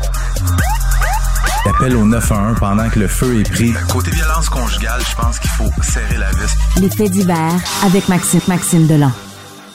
Maxime Delan, là, Stéphanie, pas Maxime Bergeron. Pas le gars. As-tu appelé Maxime Bergeron? Non, le gars, le, gars qui est des casiers, ah. secondaire 5, Maxime Bergeron. Ceci étant dit, j'ai vraiment une tête surdimensionnée. J'ai de la misère. enlève ta tuque? Qu'est-ce qu'il y a en dessous de ça? Les cheveux. Ah, je suis très rare tant que je suis rasé. Pas rasé, mais. C'est devrait porter une tuque. Ce serait le fun. Juste pour ma chronique avec le thème. Ouais. Bon, okay. À un moment donné, j'avais une casquette, tu sais, pour couper la lumière que je trouve forte un peu. Mm-hmm. mais, euh, mais je trouve que c'est irrespectueux d'avoir une casquette d'en face des gens comme ça qui nous regardent. Comment ça va avec le personnage? De, Octobre à avril, c'est la Non, mais t'as pas de palette là, qui cache ton visage. Non, c'est ça. C'est ça l'affaire. C'est ça qui manque de respect. Tu sais, comme les vedettes qui arrivent avec des lunettes de soleil. à l'intérieur? Ouais. Ils ont peut-être toutes des black eyes, c'est ça que tu fais quand tu Probablement, tu sais, mais venez pas jouer à ça. Non. Euh, féminicide à Saint-Basile-le-Grand, un autre? Oui, un autre. Euh, c'est le quatrième déjà depuis le début de l'année. Écoute, il est 23h35 exactement hier quand les policiers de la régie intermunicipale de police Richelieu-Saint-Laurent reçoivent un appel pour une résidence de la rue Ménard. C'est donc les enfants de la victime qui communiquent avec euh, le 911, demandent leur présence. Quand ils arrivent sur les lieux, il y a une femme de 51 ans, elle s'appelle Ayette Bougelide. Elle a 51 ans, elle a été poignardée au niveau du cou. Hmm. Elle a perdu énormément de sang. On la transporte à l'hôpital ah. d'urgence où son décès est constaté. Sur place, il y a le beau-père des enfants, parce que c'est pas le père des enfants. Il s'appelle Ali Mohamed Mosba, 53 ans, qui est arrêté. Donc, au, moment où on se parle, il est probablement toujours rencontré par les enquêteurs, mais il devrait comparaître cet après-midi hmm. sous une accusation de meurtre. une autre femme tuée, un autre féminicide dans la dernière semaine, c'est la quatrième femme qui est tuée. on s'en souvient, vendredi dernier, il y a eu le gars qui, a tué, qui aurait tué sa mère et une voisine, qui aurait essayé d'en tuer une troisième. Euh, lundi dernier, c'est dans le coin de l'Épiphanie, un homme de 82 ans qui a tranché la gorge de sa femme et qui s'est ensuite enlevé la vie par arme à feu. Là, il faudrait peut-être relancer les campagnes, mm-hmm. mais euh, pas juste des hommes blancs. Parce qu'il n'y a pas juste les hommes blancs qui commettent de la violence conjugale. Toutes les communautés, toutes les couleurs, les origines, les religions. Il faudrait couvrir tout ça pour que tout le monde se, soit, se sente concerné. Quand on parle de violence conjugale, le gros, on s'adresse à toi aussi. Mm-hmm. Mais ce que je trouve dommage là-dedans, sais, Ali, euh, Mohamed Ali Mosba, j'ai fait des recherches, il n'y a pas d'antécédent criminel. Euh, ce qu'on me dit, c'est que c'est deux personnes qui étaient en couple déjà depuis quelques années, mais que c'est quand même assez récent où il s'était acheté une maison à Saint-Basile-le-Grand, ah il demeurait là. Est-ce qu'il y a eu... Péter les plombs. Y a-t-il une historique? Mais c'est ça, mais péter les plombs, aller chercher de l'aide. C'est pas normal que des femmes euh, meurent parce que des sont dans des relations où il y a de la violence comme mm, ça. Mm, c'est mm. pas normal. Puis déjà, depuis le début de l'année, quatrième féminicide. Tu sais, les dernières ça fait années. un mois et demi que l'année est commencée. On ne veut pas établir de record. Euh, le frère du caïd Jean-Philippe Célestin, assassiné à Montréal. Oh là là, Benoît. Oui, hein? oui, oui, oh là là. Ça augure mal. Là. Ça augure mal parce que le gars, il s'appelle Brendan Jean Célestin, 28 ans. On est euh, dans la nuit de vendredi à samedi. Lui, il sort d'un restaurant de la rue Bellechasse à Montréal, tout près de Saint-Denis, et il marche vers sa luxueuse Mercedes et il y a des coups de feu qui sont tirés vers lui, mais pas deux, trois. On parle de plus d'une vingtaine, tout près d'une trentaine de coups de feu. Mm. Brendan Jean Célestin est criblé de balles, s'effondre au sol. Et Brendan Jean Célestin, c'est pas le gars le, euh, très haut gradé au sein du crime organisé montréalais. Il commençait à prendre un petit peu plus de place parce qu'il suivait les traces de son grand frère, qui est Jean-Philippe Célestin, un caïd très influent à Montréal.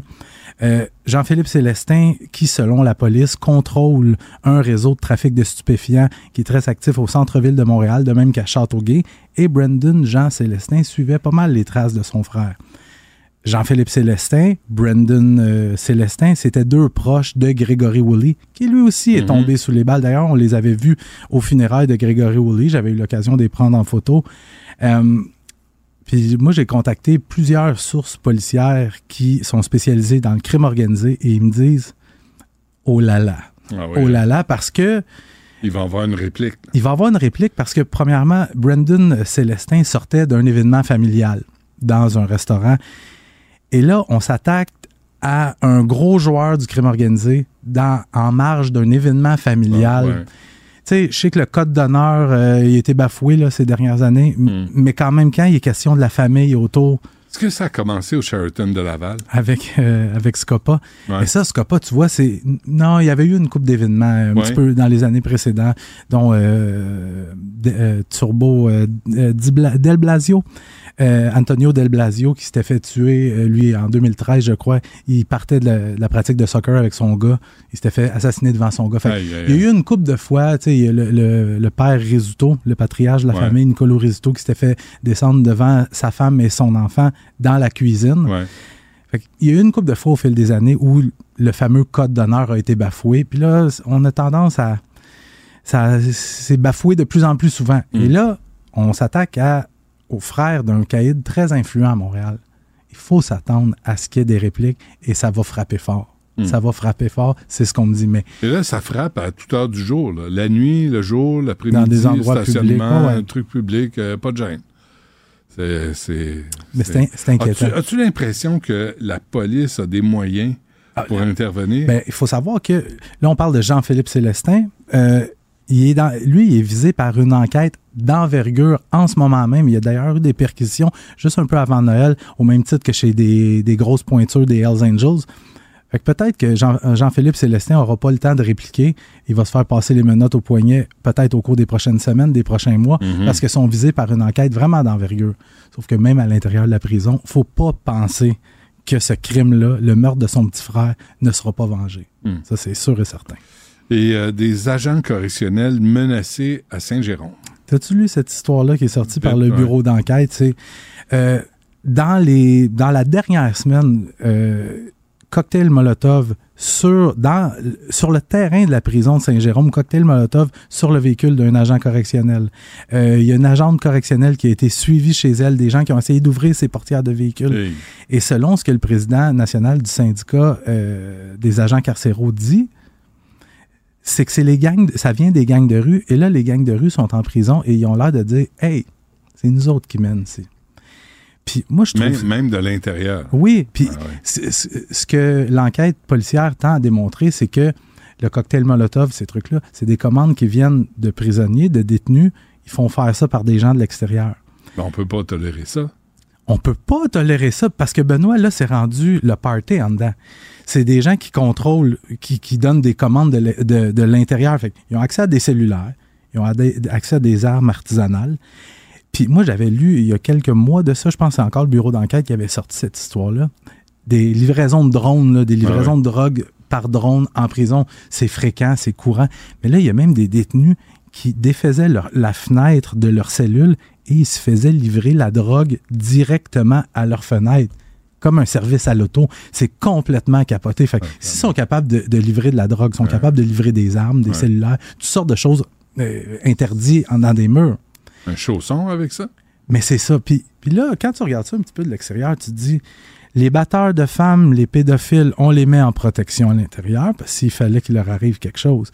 Les gars de gang de rue se font livrer à peu près n'importe quoi en dedans. C'est eux autres qui mènent à l'intérieur de la prison. Et là, on est rendu à intimider les agents carcéraux jusqu'à l'extérieur des murs de la prison. Il y a un gros, gros problème. Puis avant qu'il soit trop tard, il faut que nos instances, je pense à François Bonnardel notamment, ministre de la Sécurité publique, qui se penche sur ça.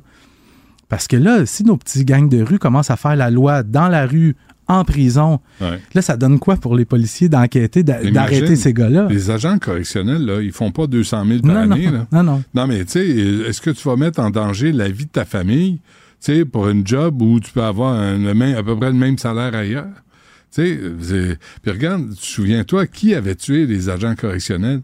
De Diane Lavigne, c'était Mom Boucher. C'était Mom Boucher. Mais c'était pour déstabiliser justement le, le- le Ah oui. système judiciaire. Tu t'attaques au gouvernement, là. Là, il faut que François Bonnardel, demain ou aujourd'hui, aurait dû prendre la parole. Oui, puis il prend rassure- pas la parole, il est toujours caché. Je ne sais pas s'il est caché, mais il faut, il, il faut qu'il, je pense que c'est une bonne idée qu'il prenne la parole, qu'il essaie d'envoyer un message à tout le moins rassurant en disant, écoutez, on prend ce dossier-là très au sérieux, il y a des enquêtes qui vont être faites, etc., etc. Ouais. Parce que là, on a beau avoir des dizaines et des dizaines de policiers, voire des centaines qui s'intéressent au problème, à la problématique des gangs de rue. Oui. Si on les arrête, on les envoie en dedans, puis qu'en dedans, c'est le party, puis qu'ils continuent de gérer leur business, ouais. l'intérieur des murs de la prison, on a un méchant problème. Surtout si on arrive à les, à les, euh, à- à- à les envoyer en prison. C'est ça? Parce que là, les palais de justice débordent, puis euh, il y a l'arrêt Jordan, puis euh, finalement, il y en a trois qui viennent de sortir pour les vols de voitures. Oui. Allez-vous-en chez vous, tout est correct. Euh, là, les clés du char, c'est beau. Tu sais, on peut pas fonctionner de même. Non, ça va bien. Hein, euh, on, ça- va, on va inviter M. Bonnardel à l'émission, voir si on peut trouver des solutions. Parce que on est là. Pour aider. Merci beaucoup. Maxime Delan. Je m'en vais prendre mes pilules aux 4 heures. Salut, à Salut. demain. Une voix qui porte, des idées concrètes, des propos qui résonnent. Benoît Dutrisac, déstabilisant, juste comme on aime. La rencontre du rocher du Trisac. Dans ce cas-ci, est-ce que c'est criminel? Pantoute. Une dualité qui rassemble les idées. Mais non, tu peux pas dire ça. On rembobine cette affaire-là. Non, non, non, non. Prends soin de toi, là. Oui, Hein, tu me protèges. Je le sais. Compte toi-même. La rencontre du rocher du Trisac. Écoute, Benoît, quand Ouais. je parle? Ça, ça va être bon, Sophie, ça. Ah oui, ah, ça va être bon. J'ai va être j'ai bon. déjà, j'ai déjà mis ça dans mon, dans mon agenda. J'ai mis ça à l'ordre du jour. Oui. Parce que le mois de mars fait battre mon cœur parce que au mois de mars, il y a le 8 mars, la journée la plus importante de l'année. Absolument. Hein? Ouais. Mon cher Benoît. Ah, la C'est- fête à Cybelle, en plus. C'est la fête de Cybelle? Non, Non, pas c'est vrai. ton anniversaire? Ah, la fête, ouais. Parce que la fête, ce serait la Saint-Cybèle. Ah, OK. OK. C'est-tu la différence entre fête? OK. Euh, Anniversaire. Euh, tout ça pour dire que le 8 mars, c'est la fête et non pas l'anniversaire de toutes les femmes, puisque c'est la journée internationale des droits de la femme. Oui. Alors, euh, il y a un festival ici à Montréal qui Mais le reste de l'année, euh. Hein? C'est pas important. C'est comme le jour de la la. Saint-Valentin. Voilà, tu apportes une fleur. T'es-tu correct, là? On a fini, là. Le Bon. reste de l'année m'a traité comme de la merde. Exactement. Bon, Parfait. alors, le 8 mars, donc, journée internationale de blablabla. Et là, hum, ben, il y a un festival de films féministes euh, à Montréal qui s'intitule Filministe. On salue quand Oh, même le jeu ça. de mots. Chicaboum, boum, boum. ouais, ouais. Relation Quand même. Ça, très bon. Le festival féministe. Alors, comme moi, je me bien. considère féministe. Ah oui? Ben oui. Je le sais. Euh, je me dis, tiens, peut-être que je, je serais bienvenue à cet endroit-là. Tu te considères ou tu te ressens féministe? Ah, je- ah, féministe? Je pense que c'est euh, assigné à la naissance. Je pense qu'à la naissance, j'ai été assignée féministe. Parce que me dire ma mère, Ah là, oui, c'était- hein? ça passait par là. Vrai, hein? c'était- Ouais, ouais. J'ai été élevée entre un livre de Simone de Beauvoir puis un recueil de Ouais. que Doris Lessing puis. Virginia, Virginia Woolf. Puis, c'est même que ça marche. oui, c'est quand même comme ça que ça marche. Bon. Tout ça pour dire qu'à Montréal, du 6 au 17 mars, je vous l'annonce, c'est le Oui. festival Filministe, donc euh, une optique féministe. Alors, je suis allée voir sur leur programme en me disant, tiens, est-ce que je serais bienvenue là? Alors, ça commence. La première chose que je vois sur le site du festival, c'est une reconnaissance territoriale. Parce que, tu sais, on va dire, les priorités au bon endroit, s'il Ouais, vous plaît. T'as ouais. le droit des femmes, puis t'as Le droit des autres. Le droit des autres. Bon. Le festival féministe se déroule sur des territoires autochtones non cédés. Nous reconnaissons la nation canienne Keaka comme gardienne des terres et des eaux sur lesquelles nous nous réunissons aujourd'hui. Reconnaissance territoriale. Ah, ça devient folklorique, c'est correct. Oui. Hein, c'est correct. Bon, là. OK, mettons. Tu, tu chantes autour Donc, de c'est ça. dans le respect des liens. Ouais, après, après ça, on nous annonce que lors du, du festival, il va y avoir un service de gardien, gardienne du sentier. Donc là, ici, on utilise l'écriture inclusive.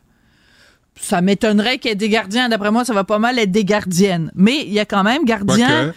Petit point. Tu sais, le petit point. Oui. Le petit point mitoyen. Le, le petit. Le nombril, là. Le petit nombril. Alors, service de gardien-gardienne euh, du pour- sentier. pour les enfants? Des gardiennes du sang. Mais non, c'est un festival pour les adultes. Même si des fois on traite un peu les adultes comme des petits enfants. Mais les Attends, le tu te sentier- demandes, tu te demandes que ça fait ça, un, une gardien gardienne du sentier. Du sentier. Bon, pas du sentier, du sentier. Sentier. Gardienne du sentier. Ouais. C'est pas quelqu'un qui s'en vient puis qui te renifle. Non, alors je- soyons On sérieux, en on tout sent sa respect. présence. Une gardienne du sentier est une personne formée en intervention. OK. Tabarnouche, j'aimerais savoir. J'aimerais ça savoir c'est quoi cette formation-là. Moi, je veux voir le diplôme, comprends-tu? Ben, je comprends. Elle a été formée en intervention. C'est quoi l'exercice? Tu sais, l'exercice, quand tu as une formation. C'est pour là, savoir. L'examen de passage, c'est Ouais. quoi? Je sais pas. Je sais pas. C'est quoi le sentier?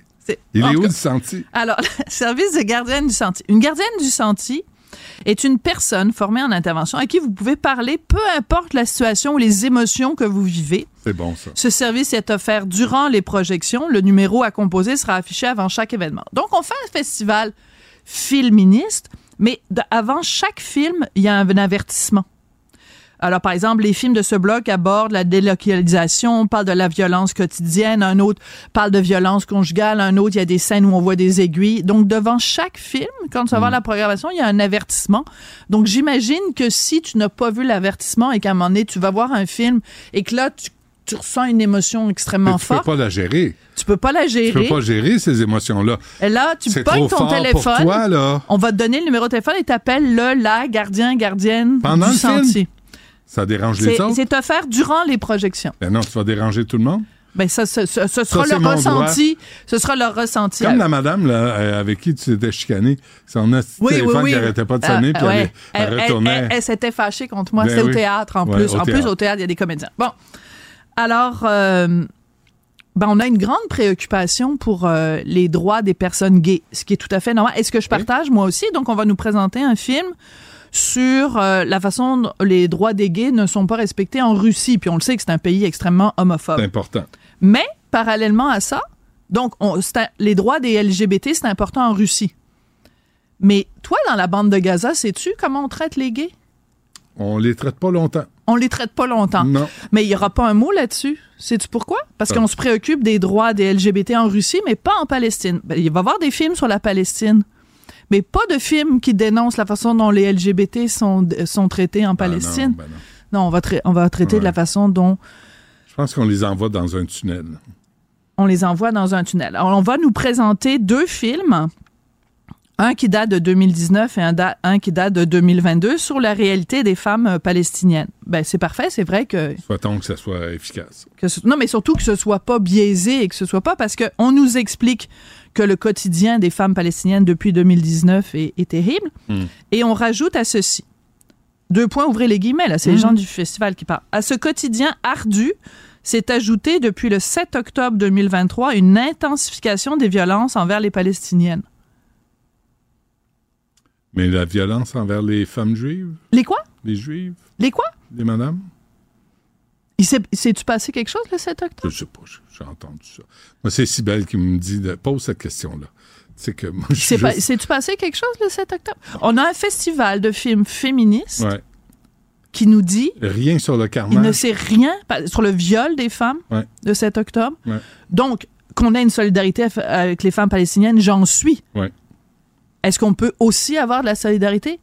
C'est un festival de films féministes. Donc, Mm. on se préoccupe des droits LGBT en Russie. Pas un mot sur les droits LGBT en Palestine. Mm. Et on nous dit, on mentionne la date du 7 octobre pour nous dire qu'il y a eu des violences envers les Palestiniennes. Ouais.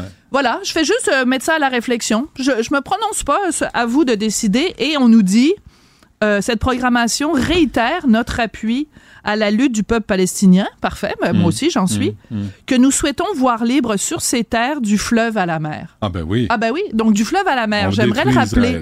J'aimerais rappeler à tout le monde que malgré le fait que les gens du festival ne vous le diront pas, Mm. le fleuve dont on parle c'est le Jourdain et la mer dont on parle c'est la mer Méditerranée. Donc quand on dit qu'on veut que les Palestiniens soient libres de la du fleuve à la mer, c'est qu'on veut qu'ils occupent la totalité du territoire qui est occupé par qui en ce moment?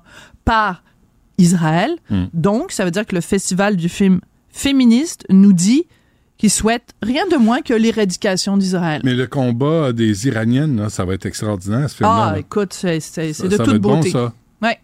Si Mais ça va il- venir, ça va venir après les gardiennes du ressenti, puis après la reconnaissance territoriale, puis Mm. après les voilà, c'est cela. Très bien. Donc, je fais juste observer moi. C'est tout. J'observe. Merci, Je prends Sophie. des notes. Non, c'est bon. C'est une euh, chronique euh, culturelle pour inviter les gens à consommer la culture.